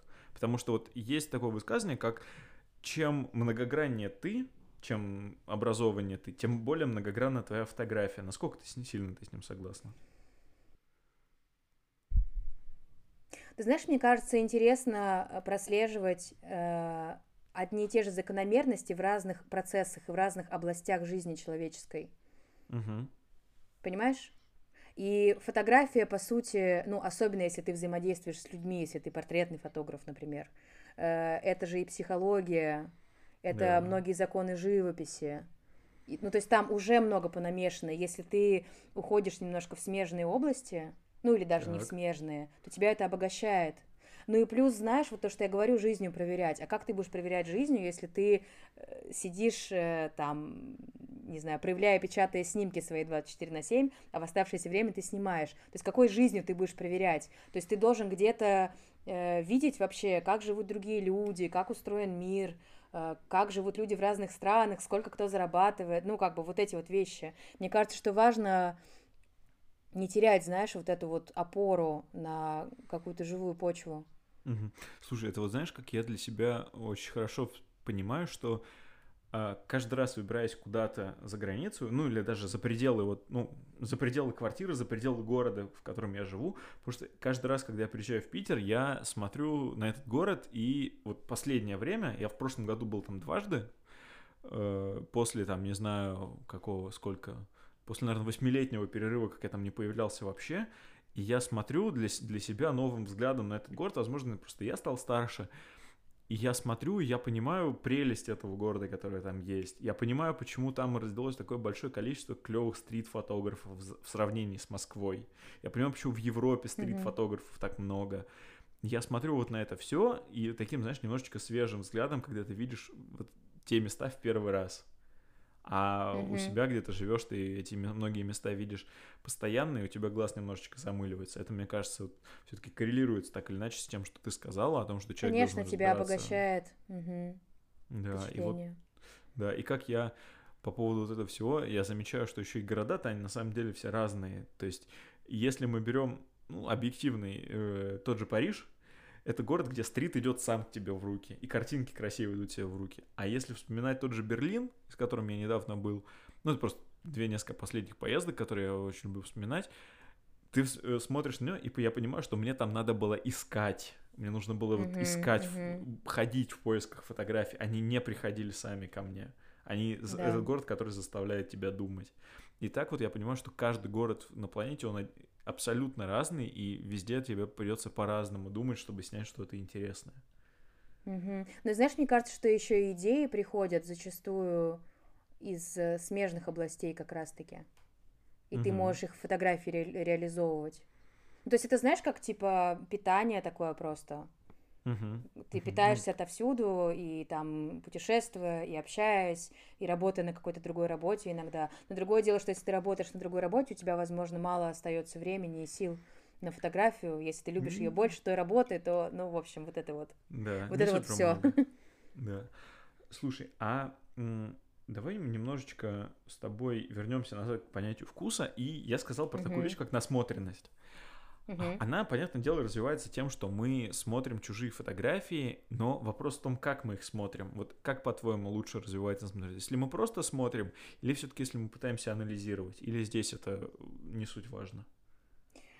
А, нет, ну, конечно, конечно, необходимо анализировать, но, вот знаешь, лично мой способ — это анализировать то, что как бы уже привлекло внимание просто на каком-то чувственном и интуитивном, необъяснимом порой уровне. Я сейчас на Пари фото столкнулась.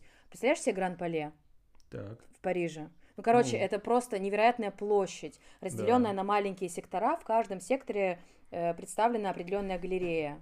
Угу. В каждом секторе висит несколько авторов, и есть еще текст. Ну, то есть ты физически не можешь уделить внимание всему, даже если ты три дня будешь там 24 на 7 сидеть. Поэтому ты как-то вынужден выбирать. А как выбирать? Я тупо, вот знаешь, слушала свой первый отклик. Угу, Если Да, да, да, да. То есть ты такой смотришь просто, и тебя затягивает, цепляет, как-то в тебе отзывается картинка, и ты начинаешь уже углубляться, берешь визитку, записываешь там название э, проекта, фотографа, гуглишь, ну и уже там, конечно, анализируешь. Я потом делала даже у меня была серия постов на Facebook, я выкладывала там самые понравившиеся, понравившиеся проекты с понравившимися авторами и писала, типа, что там и почему, ну, как-то, знаешь, типа, систематизировала для себя э, поток информации. Э, поэтому, конечно, но мне кажется, что не нужно э, пытаться объять необъятное, а все-таки доверять, знаешь, вот этому первому какому-то интуитивному отклику, который на самом деле является отражением того, что тебе свойственно, что тебе интересно, и уже в это углубляться. Угу. Угу, я понял, слушай, это круто. Это на самом деле. Пон... Не, в смысле, понимаешь, я, например, вот я смотрю на натюрморты, ну вообще меня не торкает. Хотя я понимаю, что угу. это тоже фотография. Просто что это, это жанр, который, ну, как бы, да, да, что это очень уважаемый и достойный внимания жанр, но что я буду про него читать и анализировать, если во мне ничего не происходит, когда я смотрю на фотографию там яблоко на столе. Угу, угу. Ну, я, я это действительно понимаю, потому что у самого есть очень много разного, что торкает, что нет, те же портреты, те же mm-hmm. люди, то есть мне там может абсолютно не торкнуть какой-нибудь замысловатый сложный пейзаж горы Фудзи с там, не знаю, снятый в 4.15 утра, но при этом меня может торкнуть там, не знаю, просто солнышко, садящееся там в море, и ты такой, да. Просто знаешь, мне кажется, какой момент важен? Если ты анализируешь, почему тебя это торкает, а это нет, этот анализ может помочь уточнить и выявить твой, ну, как бы, твое видение. То mm-hmm. есть ты можешь этим пользоваться уже осознанно. Не просто по наитию, типа, о, вот это понравилось, а вот это не понравилось. Интересно разобраться, а почему?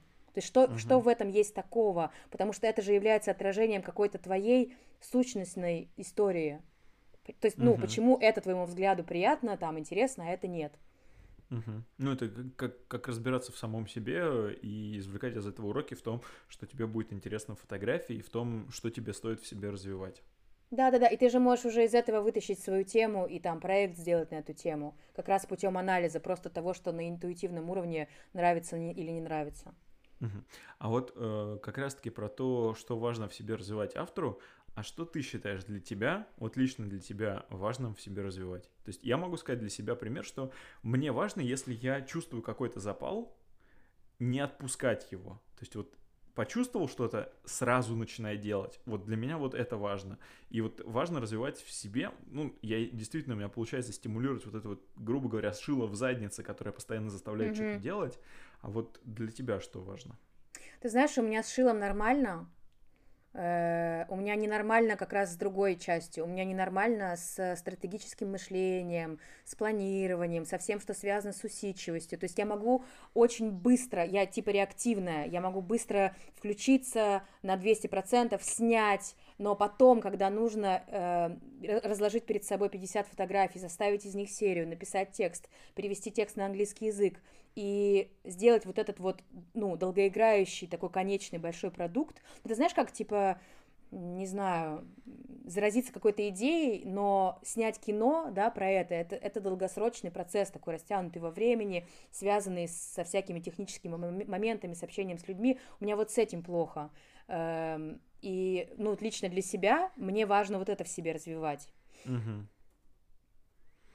Слушай. Но а... вообще круто, когда есть баланс, конечно, когда ты импульсивный и реактивный и быстрый, но при этом ты можешь в нужный момент затормозиться, сесть, заставить себя разобрать свой жесткий диск, поднять свои архивы, разложить их по годам. У меня негативы, половина из них с там, 2009 года, когда я переехала в Питер, лежат в свернутом виде, потому что я не могу себя заставить их порезать, понимаешь? Ну вот до такой степени доходит. Знакомо. На самом деле знакомо, потому что у меня все мои негативы, которые лежат непорезанные. Надо резать, потому что они портятся. Ну вот надо бы, да, конечно, но что-то так лень. Слушай, а я вот сейчас смотрю твой инстаграм параллельно угу. и хочу у тебя спросить, ты же снимаешь не только, как ты говоришь, документальные какие-то истории, но ты снимаешь людей, ты снимаешь портреты, ты снимаешь, работаешь с людьми, взаимодействуешь так или иначе. Иногда что-то, что, что-то похожее на стрит проскакивает, вот такие э, жизненные картинки. И поэтому ну, я... Ты имеешь в виду на телефон снятое? Ну, наверное. в том числе, да. Ну, просто вот угу. из последнего, что я здесь вижу, у меня просто, наверное, не очень хорошо работает. Но здесь вот парочка пожилых людей да, в масках да, идут такие. Позавчера. Да, да, да. Да, вот. Э, я хочу спросить, а насколько сильно ты тиранишь людей, когда готовишься вместе с ними к съемку? И вообще, Именно готовлюсь? Сильно... Да. Uh, ты знаешь, я чуть-чуть больше стала заморачиваться в последнее время. Раньше мне было вообще все равно. Я в последнее время uh, стараюсь отсмотреть одежду, которая есть у человека, и дать какие-то рекомендации, потому что были случаи, когда одежда реально запарывала буквально съемку. Ну вот, типа, нельзя сниматься в том, в чем я сейчас сижу, например, mm-hmm. потому что лица моего ты не, не запомнишь и не увидишь, глядя на вот это вот. Um, ну, вообще, вообще в процессе подготовки я, мне кажется, не сильно к людям пристаю и наоборот как-то на месте уже начинаю их жестко строить. А знакомишься с ними заранее? В последнее время нет. Если им надо, то знакомлюсь. Мне не надо последнее время. Угу, то есть и раньше я как-то, знаешь, э, как правило, люди, которым я снимаю свадьбу, любят знакомиться заранее, потому что я с ними проведу ну, весь день. Ну и как бы, знаешь, да. важно не только, как ты снимаешь, но важно еще какой ты человек. Но я как-то, не знаю, нет, я нормально включаюсь и чувствую, и могу найти общий язык, как мне кажется, даже не будучи знакомой заранее.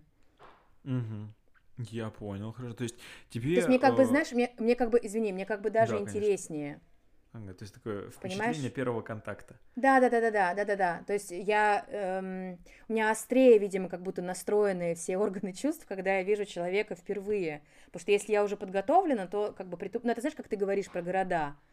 Когда ты uh-huh. впервые попадаешь, ты прям такой прям весь вбираешь, да. впитываешь. А когда ты там уже был, и если там ты еще и живешь, то ты вообще уже там перестаешь замечать всю красоту.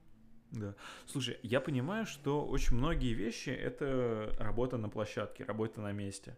Но все-таки я хочу поинтересоваться, а что тебе приятнее снимать, статику или динамику? Какие-то движущиеся, бегущих людей или наоборот, когда ты вот аккуратненько выставила, поставила, что-то продумала. Ты знаешь, я люблю, когда я люблю, когда внутри съемки есть и то, и то, потому что скучно съемку смотреть, когда все прыгают и бегают, и скучно съемку смотреть, когда все в суперстатике.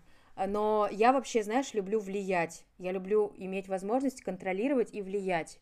То есть, когда я не люблю снимать детей, которые передо мной суетятся, и ты за ними с камерой носишься. Uh-huh. Мне не особо доставляет удовольствие. То есть я люблю быть как бы все-таки соавтором этого uh-huh. процесса. То есть немножечко понимаешь? режиссером. Конечно, не-не-не, я ставлю людей прям конкретно. Ну, то есть, uh-huh. естественно, с учетом э, их особенностей там индивидуальных и их природы, но я прям конкретно говорю, что делать. То есть меня пугают фотографы, которые, знаешь, ну просто будь собой, ё-моё. Вот это вот, это, это, знаешь, я для себя, наверное, пару лет назад все-таки понял, что вот это вот мое выражение, я, ну, каюсь, я что-то такое говорил, это как вот, я очень быстро ушел от вот этого всякого, типа, покажи мне страсть. Это, вот от этого Все проходят через это. Да, через, наверное, через первый год того, как я начал заниматься фотографией относительно серьезно, того, что там, не знаю, в студии что-то пробовал, вот это вот, я покажи мне страсти, от этого ушел довольно быстро. Дальше начался э, вот этот вот э, период, когда ты говоришь, ну будь собой, ну что тебе, ну вот, ну, а ты понимаешь, что человек-то он не может быть собой. Ну вот, это как, знаешь, есть такое Да, потому что он под, под микроскопом в этот момент находится. Да, это как сейчас я найду, у меня здесь такое есть прекрасное высказывание, э, я записал. Вот, фотограф может только показать образ человека, которого он видит своими глазами и интерпретирует его через себя. Это можно сравнить с теорией параллельных вселенных. Твои образы существуют во многих чужих сознаниях, но с твоим ощущением себя они могут не совпадать. Uh-huh, то есть вот uh-huh. то, что фотограф, он все-таки видит то, что человек ему готов показать, а не то, что все-таки фотограф может там, не знаю, как это выражаются, там показать душу Ой, слушай, какую душу? Э, просто, понимаешь, человеку сложно, ему страшно, он не фотографируется каждый день, это мы иногда да. снимаем каждый день, и мы знаем, как выглядит фотостудия, как все происходит, как падает свет, что это за страшные приборы, что вот это фон, ну, как бы человек приходит, как мы приходим к врачу, Мы не знаем, снимать верх или низ, и ложиться ли или сидеть, понимаешь? Естественно, врач должен сначала нам рассказать вообще, да. как это все происходит. Э, там, я тебе буду сейчас говорить то-то, то-то, а ты, пожалуйста, делай, ты мне можешь давать обратную связь и говорить, если тебе неудобно, но я тебя буду четко вести э, в течение всей съемки и, и тебя не брошу, и я с тобой заодно. Э, в моем опыте, наверное, и в твоем тоже, то есть, наверное, тебя тоже фотографировали, и ты был Конечно. с той стороны. Нет ничего ужаснее, страшнее и более фрустрирующего, чем когда тебе говорят, типа, а давай как будто ты смотришь на закат.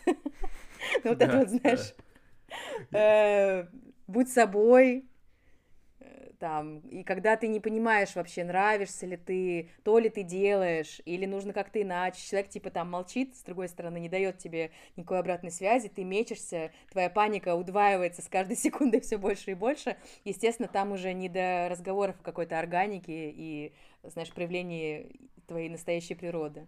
Угу.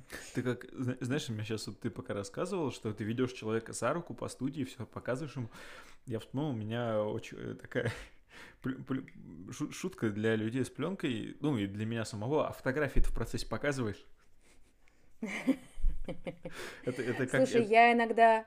Нет, ну, я на самом деле иногда же снимаю на цифру. Да, ну это а, да. Я иногда снимаю параллельно, я иногда снимаю на пленку и на цифру, когда я пленку экономлю. То есть угу. я дохожу до какого-то кадра э, с помощью цифры, и потом этот, знаешь, уже Точечно самую вот эту маготку, вишенку на торте, да-да-да, снимаю на пленку. Угу. А, я иногда в эйфории показываю человеку, знаешь, типа, боже, боже, вот посмотри, а, и забываю в этот момент, что у человека, человек смотрит не на кадр, а на себя, да. понимаешь? И что это Мне иногда это очень знакомо. разные вещи. Да-да-да, и человек такой, а, ну, ну да, прикольно. Я думаю, блин, зачем я показала?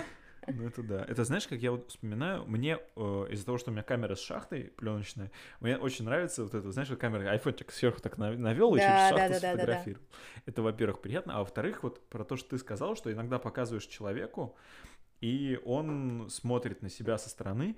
У меня сейчас всплыла в голове история, как я со своей знакомой, ну, мы вроде сейчас неплохо общаемся, какие-то еще там периодически снимаем с ней, ну, просто потому что приятно поснимать. Я вспомнил такую историю забавную, что мы как первый раз с ней познакомились, мы сидели, снимали, и э, я, отобрав, ну, отсняв фотографии, я скинул их на планшет, и мы сидели просто в итоге пили кофе, и я ей отдаю uh-huh. планшет, говорю, ну посмотри, если хочешь. Uh-huh. И она сидела, смотрела и просто с такими, знаешь, округленными глазами такие, чувак, как ты это смог сделать, это типа круто. И я такой, ну uh-huh. вот, ну uh-huh. как-то у меня получилось. Это вот на тему того, что иногда ты показываешь человеку, иногда тебе человеку нравится, а иногда у меня, у меня тоже есть другая знакомая, с которой мы снимали, она смотрит такая, uh-huh. ну что-то да, ну неплохо, неплохо. А потом уже в конце финальный все-таки результат показывает, что он нравится, конечно. Да, да, да. Просто знаешь, даже когда я сама смотрю на снимки себя, я понимаю, что я не могу при всем понимании, да, всего процесса, что это фотограф меня так снял, что это всего лишь одна, как бы, грань моей uh-huh. там внешности и личности, я не могу отстраниться от того, что я вижу все недостатки, я раздражаюсь там, что толстые щеки и так далее. То есть все как бы всплывает, потому что ну, ты же как под увеличительным стеклом, все так сакцентировано, и ты же еще в статике. То есть, когда ты э, там жестикулируешь, да, да, жестикулируешь и разговариваешь, это одно, а когда выхвачен момент и так прям сакцентировано на него, то это другое. Ну, это да, это как сделать селфи в зеркале, и поэтому я не очень люблю делать селфи в зеркале, потому что мне это не нравится ты, ну, ты, ты там замечаешь себя даже при всех своих навыках, ты, если просто какой-нибудь селфи бомбишь в зеркало, ты смотришь такой, типа, ну да, такой ты себе, конечно, молодой человек. Ну, знаешь, это интересный инструмент для изучения себя селфи. Угу, да, на самом деле, да. Слушай, Но, а, с другой да. стороны, можно такие штампы, извини, да, можно такие штампы наработать э, ежедневным, ежедневной съемкой селфи, что потом их вообще не выкинешь. Ну, то есть, знаешь, есть. привычка определенным образом поворачивать голову, там, некоторые втягивают нос вот так. Блин, жалко, это никто не увидит. Кроме нас с тобой. Ну, то есть так. какие-то привычные манипуляции собственным лицом и телом потом въедаются намертво, и при уже нормальной обычной съемке с фотографом э, зачастую приходится прям воевать, чтобы человек э, как-то мог избавиться, да-да-да, от них. Угу. Слушай, а вот в продолжении твоего рабочего вопроса ты говоришь, что тебе нравится, вот есть у тебя час за него все сделать. Но, соответственно, как мне кажется, ты все-таки к этому должна, естественно, заранее готовиться. То есть там препродакшн какой-то находить, ну, время на него находить. А как ты находишь места, в которых тебе хочется поснимать? А знаешь, у меня есть такое, такая заметочка в телефоне, я просто туда пишу. Угу. Там, И все. Я побывала там, да, случайно. Мы тут недавно выехали за город, обнаружили классное место. Случайно, ну, то есть мы свернули просто с основной дороги, куда мы ехали. Вышли, и вот завтра едем туда снимать. Ну, то есть вот как бы так. И я стараюсь... У меня есть список людей, которых я хочу снять, творческие угу. съемки. И список мест. И я вот так, знаешь, совмещаю ага. одно с другим. Э, и, в общем, матч получается. Ага. Слушай, а не поделишься кем-нибудь из вот этого списка, с кем бы тебе хотелось поработать? Я могу тебе потом скинуть. Но Окей. это такой, знаешь, модел скаутинг. Это на самом деле не какие-то скрытые люди, это ну, модели, не, которые понятно, снимают. Да. И я тут вот недавно в книжном подписные издания в Питере на Литейном увидела прекрасную девушку и набросилась на нее, дала ей свою визитку испугала ее, по-моему, завтра я ее снимаю. А она работает в подписных изданиях? Или... Нет, нет, она зашла а. просто посмотреть книжки. Я, у меня такое бывает, знаешь, когда я вижу человека и понимаю, что я очень расстроюсь, если я его потеряю из вида и не найду потом в интернете, ну, никак, понимаешь, не знаю угу. ни имени, ничего. Я ей предложила съемку, и слава богу, она не отказалась. Угу. А вот, кстати, ты говоришь, визитки, визитки, визитки, визитки, а ты их сделал это просто обычные картоночки или как, я помню, кто-то из ребят э, угорал и делал их, там, оформлял под эти, под слайды пленочные? Слушай, да ты знаешь, у меня обычные визитки мне сделала моя подруга-дизайнер. Мне нравится. Я их использую редко, потому что сейчас, конечно, не эпоха, в принципе, бумажных физических носителей и легче кинуть визитку в Инстаграме, там, в телефоне. Uh-huh. Но вот в таких ситуациях, знаешь, они выручают, когда я знакомлюсь на улице. Ну, и это чувство, знаешь, такой... Это чувство такой взрослости еще дает, когда ты визитку даешь. Типа как ты как большой сразу. Да-да-да. Я как большой важный фотограф. Здравствуй, вот моя визиточка. Да. Слушай, а ты можешь типа вспомнить э, какую-нибудь э, запомнившуюся историю, не знаю, из таких знакомств? Запомнившаяся история, я напала на девушку в Питере, э, которая позже стала моей... То есть она сначала отказалась там позировать и фотографироваться, сказав, что ей это неинтересно, и спустя лет не знаю, лет пять написала мне сама ВКонтакте, не помня эту ситуацию. То есть она написала мне просто, типа, мне так нравятся да, ваши фотографии. И я пишу, а вы помните, что это я была тогда? Ну, сейчас, короче, мы дружим. Угу. Ну, Она активно круто. у меня снимается, ну и просто человечески мы сблизились. Угу. Слушай, это правда, это круто. Это очень клевая история. Вот. Слушай, а какой у тебя критерий хорошей фотографии? Ты имеешь в виду сделанный, сделанный мной или как, на которую я смотрю? Сначала той, которую сделала ты. Стоило, да, вопросы заранее скинуть, конечно. Нет, ты знаешь, это как, это как знакомство с человеком, на самом деле, для меня. Я вопросы острее воспринимаю, когда я слышу их ага. здесь и сейчас. То есть я могу косноязычнее выражаться, но зато я, знаешь... Честнее. Э, ну да, да, да, да, и, и искренне могу быть. Эм, я на съемке уже знаю, где тот самый кадр. Угу. То есть я уже снимаю, чувствую, что вот это подготовка, а вот это в яблочко. Ну, знаешь, как восьмерка, девятка и вот десятка. И это безошибочно потом. Угу. Как-то я выработала такую, да, такую чуйку. Я знаю, какой кадр заработает больше всего лайков. Ну, ага. То есть я знаю, вот где вот это вот, знаешь, совпадение всего. Э, где комп- композиционная вот эта вот мякотка самая. Угу. Где Что... модель в самой своей удачной фазе своей там такая, открытости. Такая квинтэссенция угу. всего. Да, да, да, да, да, да, да, да. И потом угу. оно и выстреливает всегда. Угу. А у чужих, э, в, э, в чужих а... Да, Ты знаешь, с, э, с проектными всякими историями, ну, то есть сейчас же эпоха концептуальной проектной фотографии, где, по сути, не так важна сама картинка, как важна мысль и текст. Да. Э, иногда мой взгляд вообще может не остановиться на картинке, меня может зацепить идея. Ну, то есть иногда вот, вот, вот с такой стороны, знаешь, мой интерес заходит, поэтому сложный mm-hmm. момент. Иногда, наоборот, цепляет картинка, но она как будто пустая, как будто за ней ничего не стоит. То есть, опять же, должно вот это вот все вместе сойти, собраться, этот пазл наш вкусовой собирается, и тогда ты понимаешь, что вот это вот оно то, что меня зацепило. Ну да, да, ты знаешь, как типа высшая степень тебя или там человек своей, ну, вот в крайней точке, типа в самом высочайшем, максимальном проявлении. Вот угу. когда это удается запечатлеть, это и попадает в десятку. Компренды. Слушай, а э, знаешь, у нас вот как раз-таки вот в этом чате, о котором я рассказывал в начале, э, угу. был небольшой срачик на тему того, почему всегда стоит приглядываться к фотографиям великих людей. Ну, то есть мы спорили на тему Пинхасова. Это всегда угу. вот такая тема, которую можно поспорить. Георгий Пинхасов, конечно, да. И, кстати, недавно пересматривал фотографии Магнумовские, он там в это в землетрясение в Армении как раз снимал в 89-м, по-моему. Я, кстати, удивился, что узнал, когда узнал, что он в 89-м был в Магнуме. Я такой, ничего себе. Ну, он вот. давно там, да. Да. А, кстати, ходил слух вроде, что, как, что он вроде как ушел оттуда, нет? Из Магнума можно уйти, мне кажется, оттуда могут только попросить. Ну, нет, кстати, нет. Ушел из Магнума, знаешь, это красиво. Вот, кстати, я, я даже знаю такого человека. Действительно, я знаю одного человека, который сто процентов, он сам своими Кто силами это? просто... Это Майкл Кристофер Браун, это американский фотограф, э, современ... ну, наш современник, то есть ему, ну, угу. сейчас, наверное, лет 30, может, там, 35. Он, начи... ну, это вот мой кумир, потому что это человек, который попал в Магнум, снимая на iPhone через хипстоматик. То есть это человек, который... Блин, я даже не знаю его.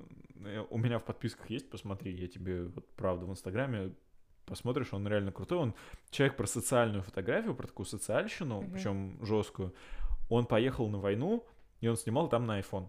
И снимал очень круто. И он издал потом очень большую тоже как раз-таки книгу про свой посттравматический синдром, в том числе про смерть mm-hmm. своих друзей, mm-hmm. которые попали. Ну, это была Ливийская война. В общем, очень важно. И вот он как раз, он ушел из Магнума своими собственными силами. То есть Почему? его не попро... Ну, ему стало казаться, что они его загоняют в рамки. Он хотел быть более независимым. А для все-таки журналиста это важнее быть независимым и не причастным ни к кому, осветить так, как ты это видишь, а не так, как все-таки... Потому что Магнум все-таки он живет на то, что они продают фотографии в том числе. И все-таки там есть определенные условия, которые есть. Слушай, ну я думаю, что Магнум тебе и двери какие-то какие отокрывает. Ну, которые для когда... тебя закрыты. Да. Мне кажется, Сейчас, что извини здесь... секунду. Да, Миш, конечно. а можешь забрать, пожалуйста, его? Принеси водички. Все. Вот, мне кажется, здесь это, знаешь, в том плане, что ты показываешь вот эту корочку, что у тебя, как ты говорила, что с э, выставками и с этими, и с книжками ты показываешь себя в резюме «я был там-то», и показываешь вот здесь что-то «я был, ребят, в Магнуме» я знаю, как снимать, и гораздо больше людей хотят с тобой поработать. Конечно, конечно. А у тебя есть какая-то цель попасть в какое-то такое творческое объединение? знаешь, это моя боль. Так. Потому что фотографии плохо с объединениями. Я член Союза фотохудожников, но это все мертвым припарке, потому что это мнимый союз фейковый на самом mm. деле. Э, и мы сейчас сделали Анисия Кузьмина, твоя тезка, да. Э, придумала сейчас эм, Метод. Объединение фотографов метод, да, ты знаешь, ага, вот, я там да, тоже есть. Знаю. Но видишь, мы только в самом начале пути, и мы сделали там один э, проектик для Esquire. Э, ну, то есть еще пока непонятно, как и в какой мере это будет это реализовано. Будет. Да, да, да, да. Но такие начинания нужны и полезны, как мне кажется. У меня нет какой-то такой цели, типа хочу в Магнум. Сейчас, подожди, я подумаю еще немножко. Я бы, может быть, сама потом сделала, знаешь, когда я буду уже на тренерской работе, ага, когда свое. я уже не смогу бегать по полям, да, и снимать, когда мне будет 70 лет, я бы, может быть, ну, мне кажется, что у меня есть, знаешь, такая организаторская жилка, и я бы, может быть, сама бы сделала такое объединение, но это не сейчас точно.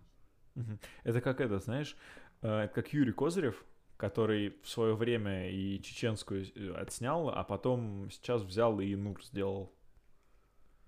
Nur Images.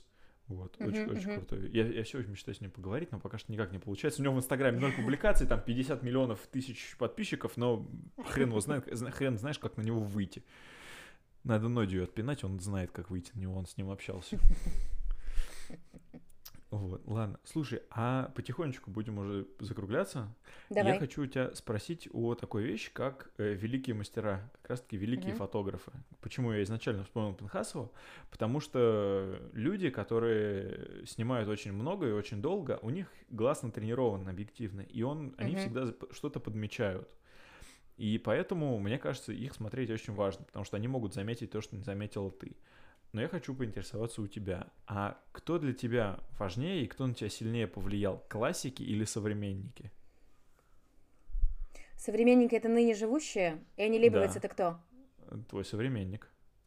Но и классик одновременно, понимаешь, да? ну да? тут я больше говорю про вот людей, которые начало прошлого века, которые вот прям... М, А, типа а, не динозавры, последний- динозавры или Да, современники? Да, да. Ну, то есть не, не те, не те, кто вот классики, это не те, кто там, не знаю, лет последние 30 снимает, а там ну, Мгм. от лет 60, 70, 80, наверное. Ты знаешь, я как-то не задумывалась в таком именно ключе, но у меня есть любимейшие мои фотографы, там, типа Джулия Маргарет Кэмерон, которая в середине 19 века жила и снимала. А, И одновременно есть прям огромный пул фотографов ныне живущих, ну, то есть уже стареньких, как правило, э, но все еще снимающих и активных. Как-то для меня это, знаешь, такая история про преемственность и про такую единую линию. Ну, типа просто про сменяемость, про развитие. То есть я не делю, что так, знаешь, вот, вот эти вот закончились, а вот эти начались. Мгм. Поэтому и те, и те. То есть от- от- относительно равнозначно. Да, да. Мгм. Мгм. Слушай, а вот из прям совсем молодых авторов, ну как молодых, вот кто там, не знаю, тебе заме- запомнился в последние, скажем, лет пять? Есть люди, которых ты бы прям советовала посмотреть? Вот кто-то вот для тебя Новенькие за выстреливший. последние пять лет. Примерно, А, не обязательно. Знаешь, Можно я скажу не за пять лет, а, а по- пошире, побольше период Так. возьму. Но тем не менее. Женя Петрушанский, нагугли его. Мгм. Питерский фотограф. У Так. него есть только сайт, его нет в соцсетях. Э, Клёвый Лера чувак. Лазарева, одесситка. Мгм. Она есть в методе, и, наверное, ты видел ее работы, но посмотри прямо ее там, не поленись, найди ее сайт и поглубже ее посмотрю. посмотри. Ага. Ам, Митя Гонопольский мне нравится из питерских. Миша Павловский мой муж. Ага. На- Надо было назвать его первым номером, наверное. Я, я, я на монтаже могу такой, знаешь, так Миша Павловский вперед, а потом уже всех остальных. Пропихнуть по блату. А Оля Иванова, москвичка, она занимается документальной фотографией. Сейчас смотрю просто на книжную полку, где стоит ее книжка.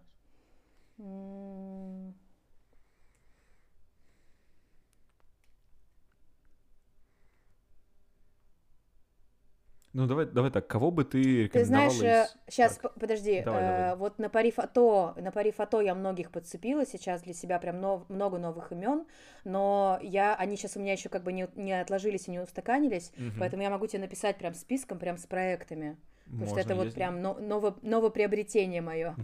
Ну вот мо- можно, если списком отправишь, сможем даже выложить отдельно в э, шоу-ноутах к, к этому к подкасту. Да, я на самом деле еще про посмотрели. наших подумаю, потому что я сейчас кого-то забываю. Сто процентов. Да, хорошо. А вот, кстати, что я хотел спросить. А может быть, запомнились чьи-то книжки, которые бы ты вот рекомендовала полистать? Ну, фотокниги. Вообще, вообще, вообще? Вообще, вообще. Или, или современников? Вообще, и- вообще. Вообще, Уф. вообще, кого бы. Вот прям вот, давай топ-3, кого ты бы рекомендовала полистать. Подожди, учитывая, что как будто у тебя есть возможность полистать любого чувака Да, и найти любой абсолютно, альбом. Абсолютно. Но Вот вот, сегодня Кто тебя мы... торкнул больше всего? Сегодня мы листали, маленькая книжечка у нас есть Сары Мун, э, и вспоминали, что у нее есть гигантский альбом, который стоит тысяч десять, с полной антологией ее творчества, с текстами, ну прям такой, знаешь, за всю жизнь, ей 80 сейчас, там, значит, собрано все. Ее, я безумно завидую Лере Лазаревой, у которой есть книжка Роверси, а, она стоит как чугунный мост, она состоит из отдельных листов. То есть это такая, как бы, по сути, коробочка, в которой э, лежат его принты, и там какие-то, по-моему, тексты. Она так еще перевязана какой-то там веревочкой, ленточкой, что-то такое. Очень круто. А, Энни Лейбовиц, фотограферс лайф, стоит слева от меня и смотрит на меня с укором, что я не назвала ее в первую очередь. Вот такая тоже антология ее творчества. М, Линдберга можно брать, мне кажется, любой альбом. Но я люблю все-таки его... Ну вот знаешь, не последние годы. Просто у нас Мгм. есть книга, которая вот прям с последними его кадрами, а я люблю, э, ну, вот эти 90-е, вот этот самый его знаменитый период. Сейчас, подожди, я он прям- пооборачиваюсь еще. Да, когда он в самом соку. Вы- влетел. Аведона у нас нету, наверное, прям такого стопроцентного попадания с книжкой именно. Хотя, может быть, это Аведон Fashion с розовой обложкой. Черный паспорт Стэнли Грина. Очень. Вот я хочу Вообще, именно вообще, идти. вообще, даже я хочу сакцентироваться на том, что важно еще и читать же. А то мы сейчас перечисляем альбомы, которые можно только смотреть Мгм. и листать. Черный паспорт, скрытая перспектива Капы, и решающий момент Брессона. Что-то я забываю сейчас из, из чтецкого важное. Есть очень классный автор, э, не знаю, есть ли у него нормальная опубликованная книжка. э, Дуане Митчелс. Я не уверена, что я правильно произношу его. Напишу Ну, тебе потом. посмотрим. У него Да, такие хорошо. серии из, э, как бы, знаешь, как раскадровки такие, как будто раскадровка фильма. Ты Ага, наверняка его да. видел. Ты наверняка его видел, просто Честно, не знал его, вспомню. его фамилии. Возможно. Ну вот это так, навскидку, да. Ага. Слушай, а вот продолжая вот эти наши топы, мы, как люди, развивающиеся так или иначе художественно, мы смотрим на музыкантов, на художников, на операторов, на режиссеров. Мгм. И давай я тебя попрошу назвать вот именно топ-3 музыкантов, там, групп, альбом или песен, что тебе гораздо проще назвать. Топ-3 художественных произведений в духе картин и топ-3 э, книжки и топ-3 фильма.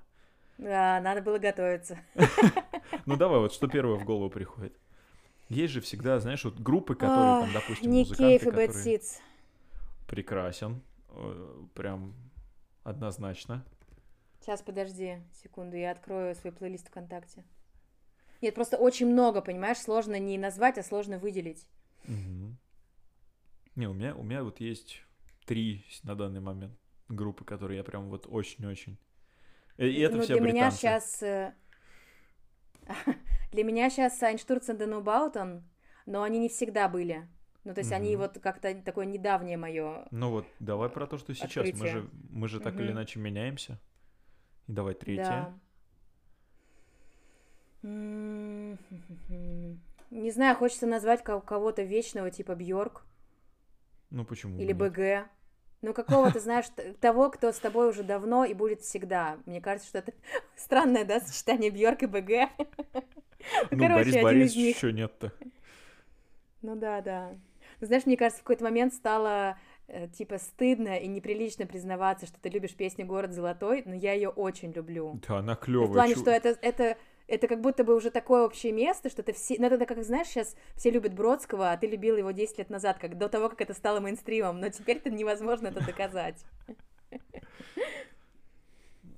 Ладно, что вот хорошо, с, с музыкой определились. Давай по, Мгм. по э, Подожди, подожди. Федоров, Федорова еще скажу, Федорова скажу, аукцион и все. хорошо. Так, а по литературе, давай. Литературный, топ-3 М. произведения. Дар Набокова. Так. Шкловский э, «Зу» или «Письма не о любви», оно так и называется. мгм. Ой, сори. А, и третье, э, жутко громко, запредельно близко Фойера. Не слышал, но должно быть клево, я думаю, судя по названию. Это э, ты наверняка смотрел фильм полный А, ты смотрел фильм И все осветилось. Нет. А, и есть фильм жутко громко, запредельно близко. Ты просто некоторые его знают со стороны кино, а на самом деле это все по его произведениям. Вот скину щас- тебе. Спасибо. Но вот честно не смотрел. Хорошо, давай по художникам. По художникам.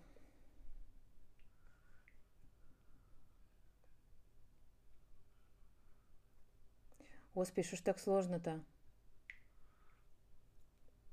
Знаешь, э, я обожаю русский авангард, Так. ну как бы вот так вот в общем. То есть ну, я не могу как там выделить. категорию. Да, как Возьмем как категорию. категорию. Категорию точно.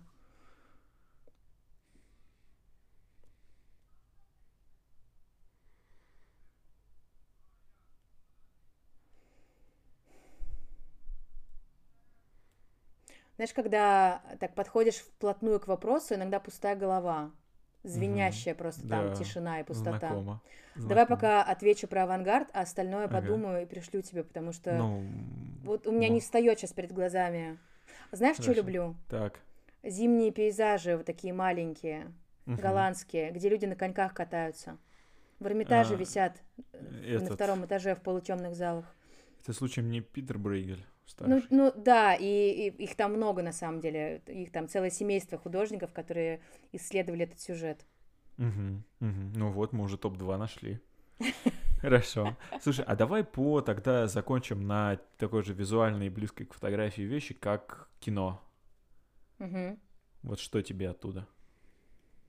А, у меня сейчас период, когда я смотрю советское кино каждый день. Мгм. Э, Как-то так вышло, что я малообразована в плане кино. Когда все смотрели фильмы в детстве, видимо, я что-то другое делала. Сидела за фано и долбила этюды, видимо. А, И сейчас я прям наверстываю и с удовольствием смотрю советское кино. Один из любимых советских фильмов «Мне 20 лет» Мгм. Марлена Хуцуева. А, Я обожаю Иньериту, режиссера. А, Прекрасен. Фильм Beautiful. Фильм Beautiful, наверное... Ой, подожди, не Beautiful, господи, Бёрдман. Чуть ли не на первом месте. Возможно, он Мгм. перед фильмом Хуцуева идет. И на третьем месте э, Алексей Герман старший и либо мой друг Иван Лапшин, Ага. либо 20 дней без войны. Ну, и то это достойное произведение. Да, да, да, да. Видишь, с кино полегче, что-то живописью я засыпалась. Да ладно, это на самом деле не, не- не так, чтобы прям важно. И давай мы перейдем на небольшой такой прям легкий технический блиц. Буквально несколько Так. быстрых вопросов. Так. Любимая камера. Релифлекс. Так. Она у тебя есть или... Да, но, ну, 6 на Придумал. 6 я имею в виду вот этот вот классический, я не скажу прям там дотошную модель. Ну, короче, тебе про- просто роляй очень нравится. Средний формат и 6 на 6 именно квадрат. Мгм. А вот Ну, то есть на раз самом деле, на самом деле и Яшика там, и все что кто угодно. еще есть, Роликорд. Ну, как бы Да. 6 на 6 именно вот формат кадра, да. Ну, тут тот же Хасель. Те да, же да, да, но у меня квадратные. Хасселя не было у меня никогда. Мгм. Мгм, мгм. Цвет или ЧБ? Вот тебя оставляют снимать всю жизнь только одно. Либо цвет, либо ЧБ. Вот ЧБ. без... Почему? ЧБ, ЧБ. Почему? Знаешь, мне кажется, универсальнее, если меня оставляют снимать только что-то одно, то все можно снять в ЧБ, и не все можно снять в цвете, как мне кажется. Интересно. Многие люди по-разному отвечали. Я понял. Ну, кстати, по- на самом деле больше людей склоняется к тому, что цвет более универсальный, чем ЧБ. Но, слушай, мне вот твое, то, что ты говоришь, что цве- э, в ЧБ можно снять больше, чем в цвете, я для себя, вот я понимаю, что для меня вот этот подход тоже гораздо ближе, что я гораздо проще и гораздо больше могу снять в черно-белом, чем в цвете. Э, Это, с другой стороны, легче, и это тебя, ну, как бы, не, возможно, не растешь над собой, типа, не развиваешься, когда, потому что ЧБ более удобный инструмент просто. Да. Цвет будет бытовить и тянуть, ну, в какую-то другую степь. Но, то есть с цветом сложнее работать просто, как мне кажется. Мгм. Но беспроигрышный ЧБ 100%. Мгм, я понял. Ты, слушай, ты тут, э, здесь уже как раз-таки один последний вопрос. Ты говорила, что ты знаешь, какая фотография принесет больше всего лайков, Мгм. что ты вот узнаешь. А насколько для тебя лайки важны, или это не сама цель? Ты знаешь, мне важна обратная связь, безусловно. То есть даже Мгм. не лайки, а скорее в целом отклик. То есть мне жалко, когда я выкладываю фотографию, которая мне очень нравится, э, и не получаю как бы э, ничего, вз- ну, в какого-то фидбэка, да, ничего взамен, да. М, Значит ли это, что я бы не выкладывала ничего, если бы в, в интернете не было функции комментирования и лайкания? Наверное, не значит. То есть, по сути, я начинала выкладывать фотографии в ЖЖ, где как бы вообще, ну, знаешь, было поначалу достаточно мертво. Ну и плюс тогда надо было запариться, чтобы в ЖЖ все это выложить. Ну там, да, да, да, да, да, да. Да, да, да, да, да, да. Мгм. И, ну, там, знаешь, поначалу тебе, тебе писал какой-нибудь твой друг один комментарий, никаких лайков не было вообще, и, ну, то есть с обратной связью было сложновато. Но все Мгм. равно мне было важно выкладывать. То есть я очень радуюсь, я не буду лукавить, я очень радуюсь, когда э, то, что нравится мне, нравится еще и другим людям. Мгм. Это как выразился один из э, ребят, кто снимает документалистику. Все мы дофаминовые наркоманы. Слушай, а какая у тебя любимая соцсеть? Вот из всех, что у нас есть. Вот, допустим, мне на самом деле очень нравится в Твиттер фотографии выкладывать. А вот тебе куда? Уф, я для меня Твиттер вообще, для меня это как, ну, параллельная какая-то реальность. Инстаграм для меня. Мгм. Я все, все периодически стираю с телефона, оставляю Инстаграм. Ага, э, ты имеешь в виду все приложения? Да, Или да, да, да, фотографии? да, да, да. Не-не-не, в- приложение. У меня иногда место кончается на телефоне, я начинаю стирать программы сами. И Ага. остается всегда только Инстаграм, поэтому понятно, что он лидирует. Я, я, ж, я ж поперхнулся. Слушай, и последний такой вопрос, очень шутливый. Я думал от него отказаться, но в итоге людям он очень нравится, поэтому я спрошу. Мгм. Есть такие животные, как козы, Так. и у них зрачки расположены горизонтально, ну, грубо говоря. Почему? В смысле горизонтально? Ну вот такая вот, ну они не чер... как у кошек они вертикальные, А, не, не как у- вот плоскости. у кошки так? А они, да, Мгм. вот так, да, да, в такой горизонтальной плоскости. Почему? Потому что их э, область интереса э, на- распо- расположена слева направо, а не сверху вниз, наверное. Ну хотя, подожди, ответ. хотя они едят траву, с- ну, как бы с земли, то есть они должны видеть, что внизу. А подожди, а Мгм. у тебя есть ответ, почему кошки Да. сверху вниз? Да, Почему? потому что кошки хищники в э, прошлом, и им нужно видеть э, момент, когда жертва притаилась внизу. А козам, из-за того, что они травоядные, нужно видеть, где хищник по периферии э, появился. Вот, видишь, ты все знаешь. Ну, я сам узнал это не сразу, но это был всегда очень веселый вопрос, потому что мы как-то смотрели серию Gravity Falls, и там у, у козы как раз были глаза такие горизонтальные. И мне такие, все, ты должен задавать этот вопрос. Узнать, почему у, у этих, у людей, очень у людей, у коз горизонтальные зрачки.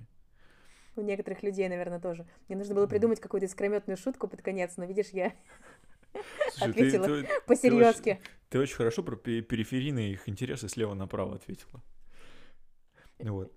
Слушай, на этом будем заканчивать. Мне было Спасибо очень большое. приятно с тобой поговорить. Мне тоже. что это прям полтора часа, которые пролетели как один момент. Я надеюсь, что у нас получится, не знаю, может быть, лично записать еще один эпизод, если у меня получится таки Давай. с нашими этим всем приехать к вам в город, вот, пообщаться и все это записать, я бы с удовольствием. Супер, давай. Вот, да. На этом бу- будем заканчивать. Всего хорошего вечера. Да, тебе тоже хорошего вечера. В эфире были Антон, Все, пока. Мария Павловская. Всем спасибо и всем пока. Пока-пока.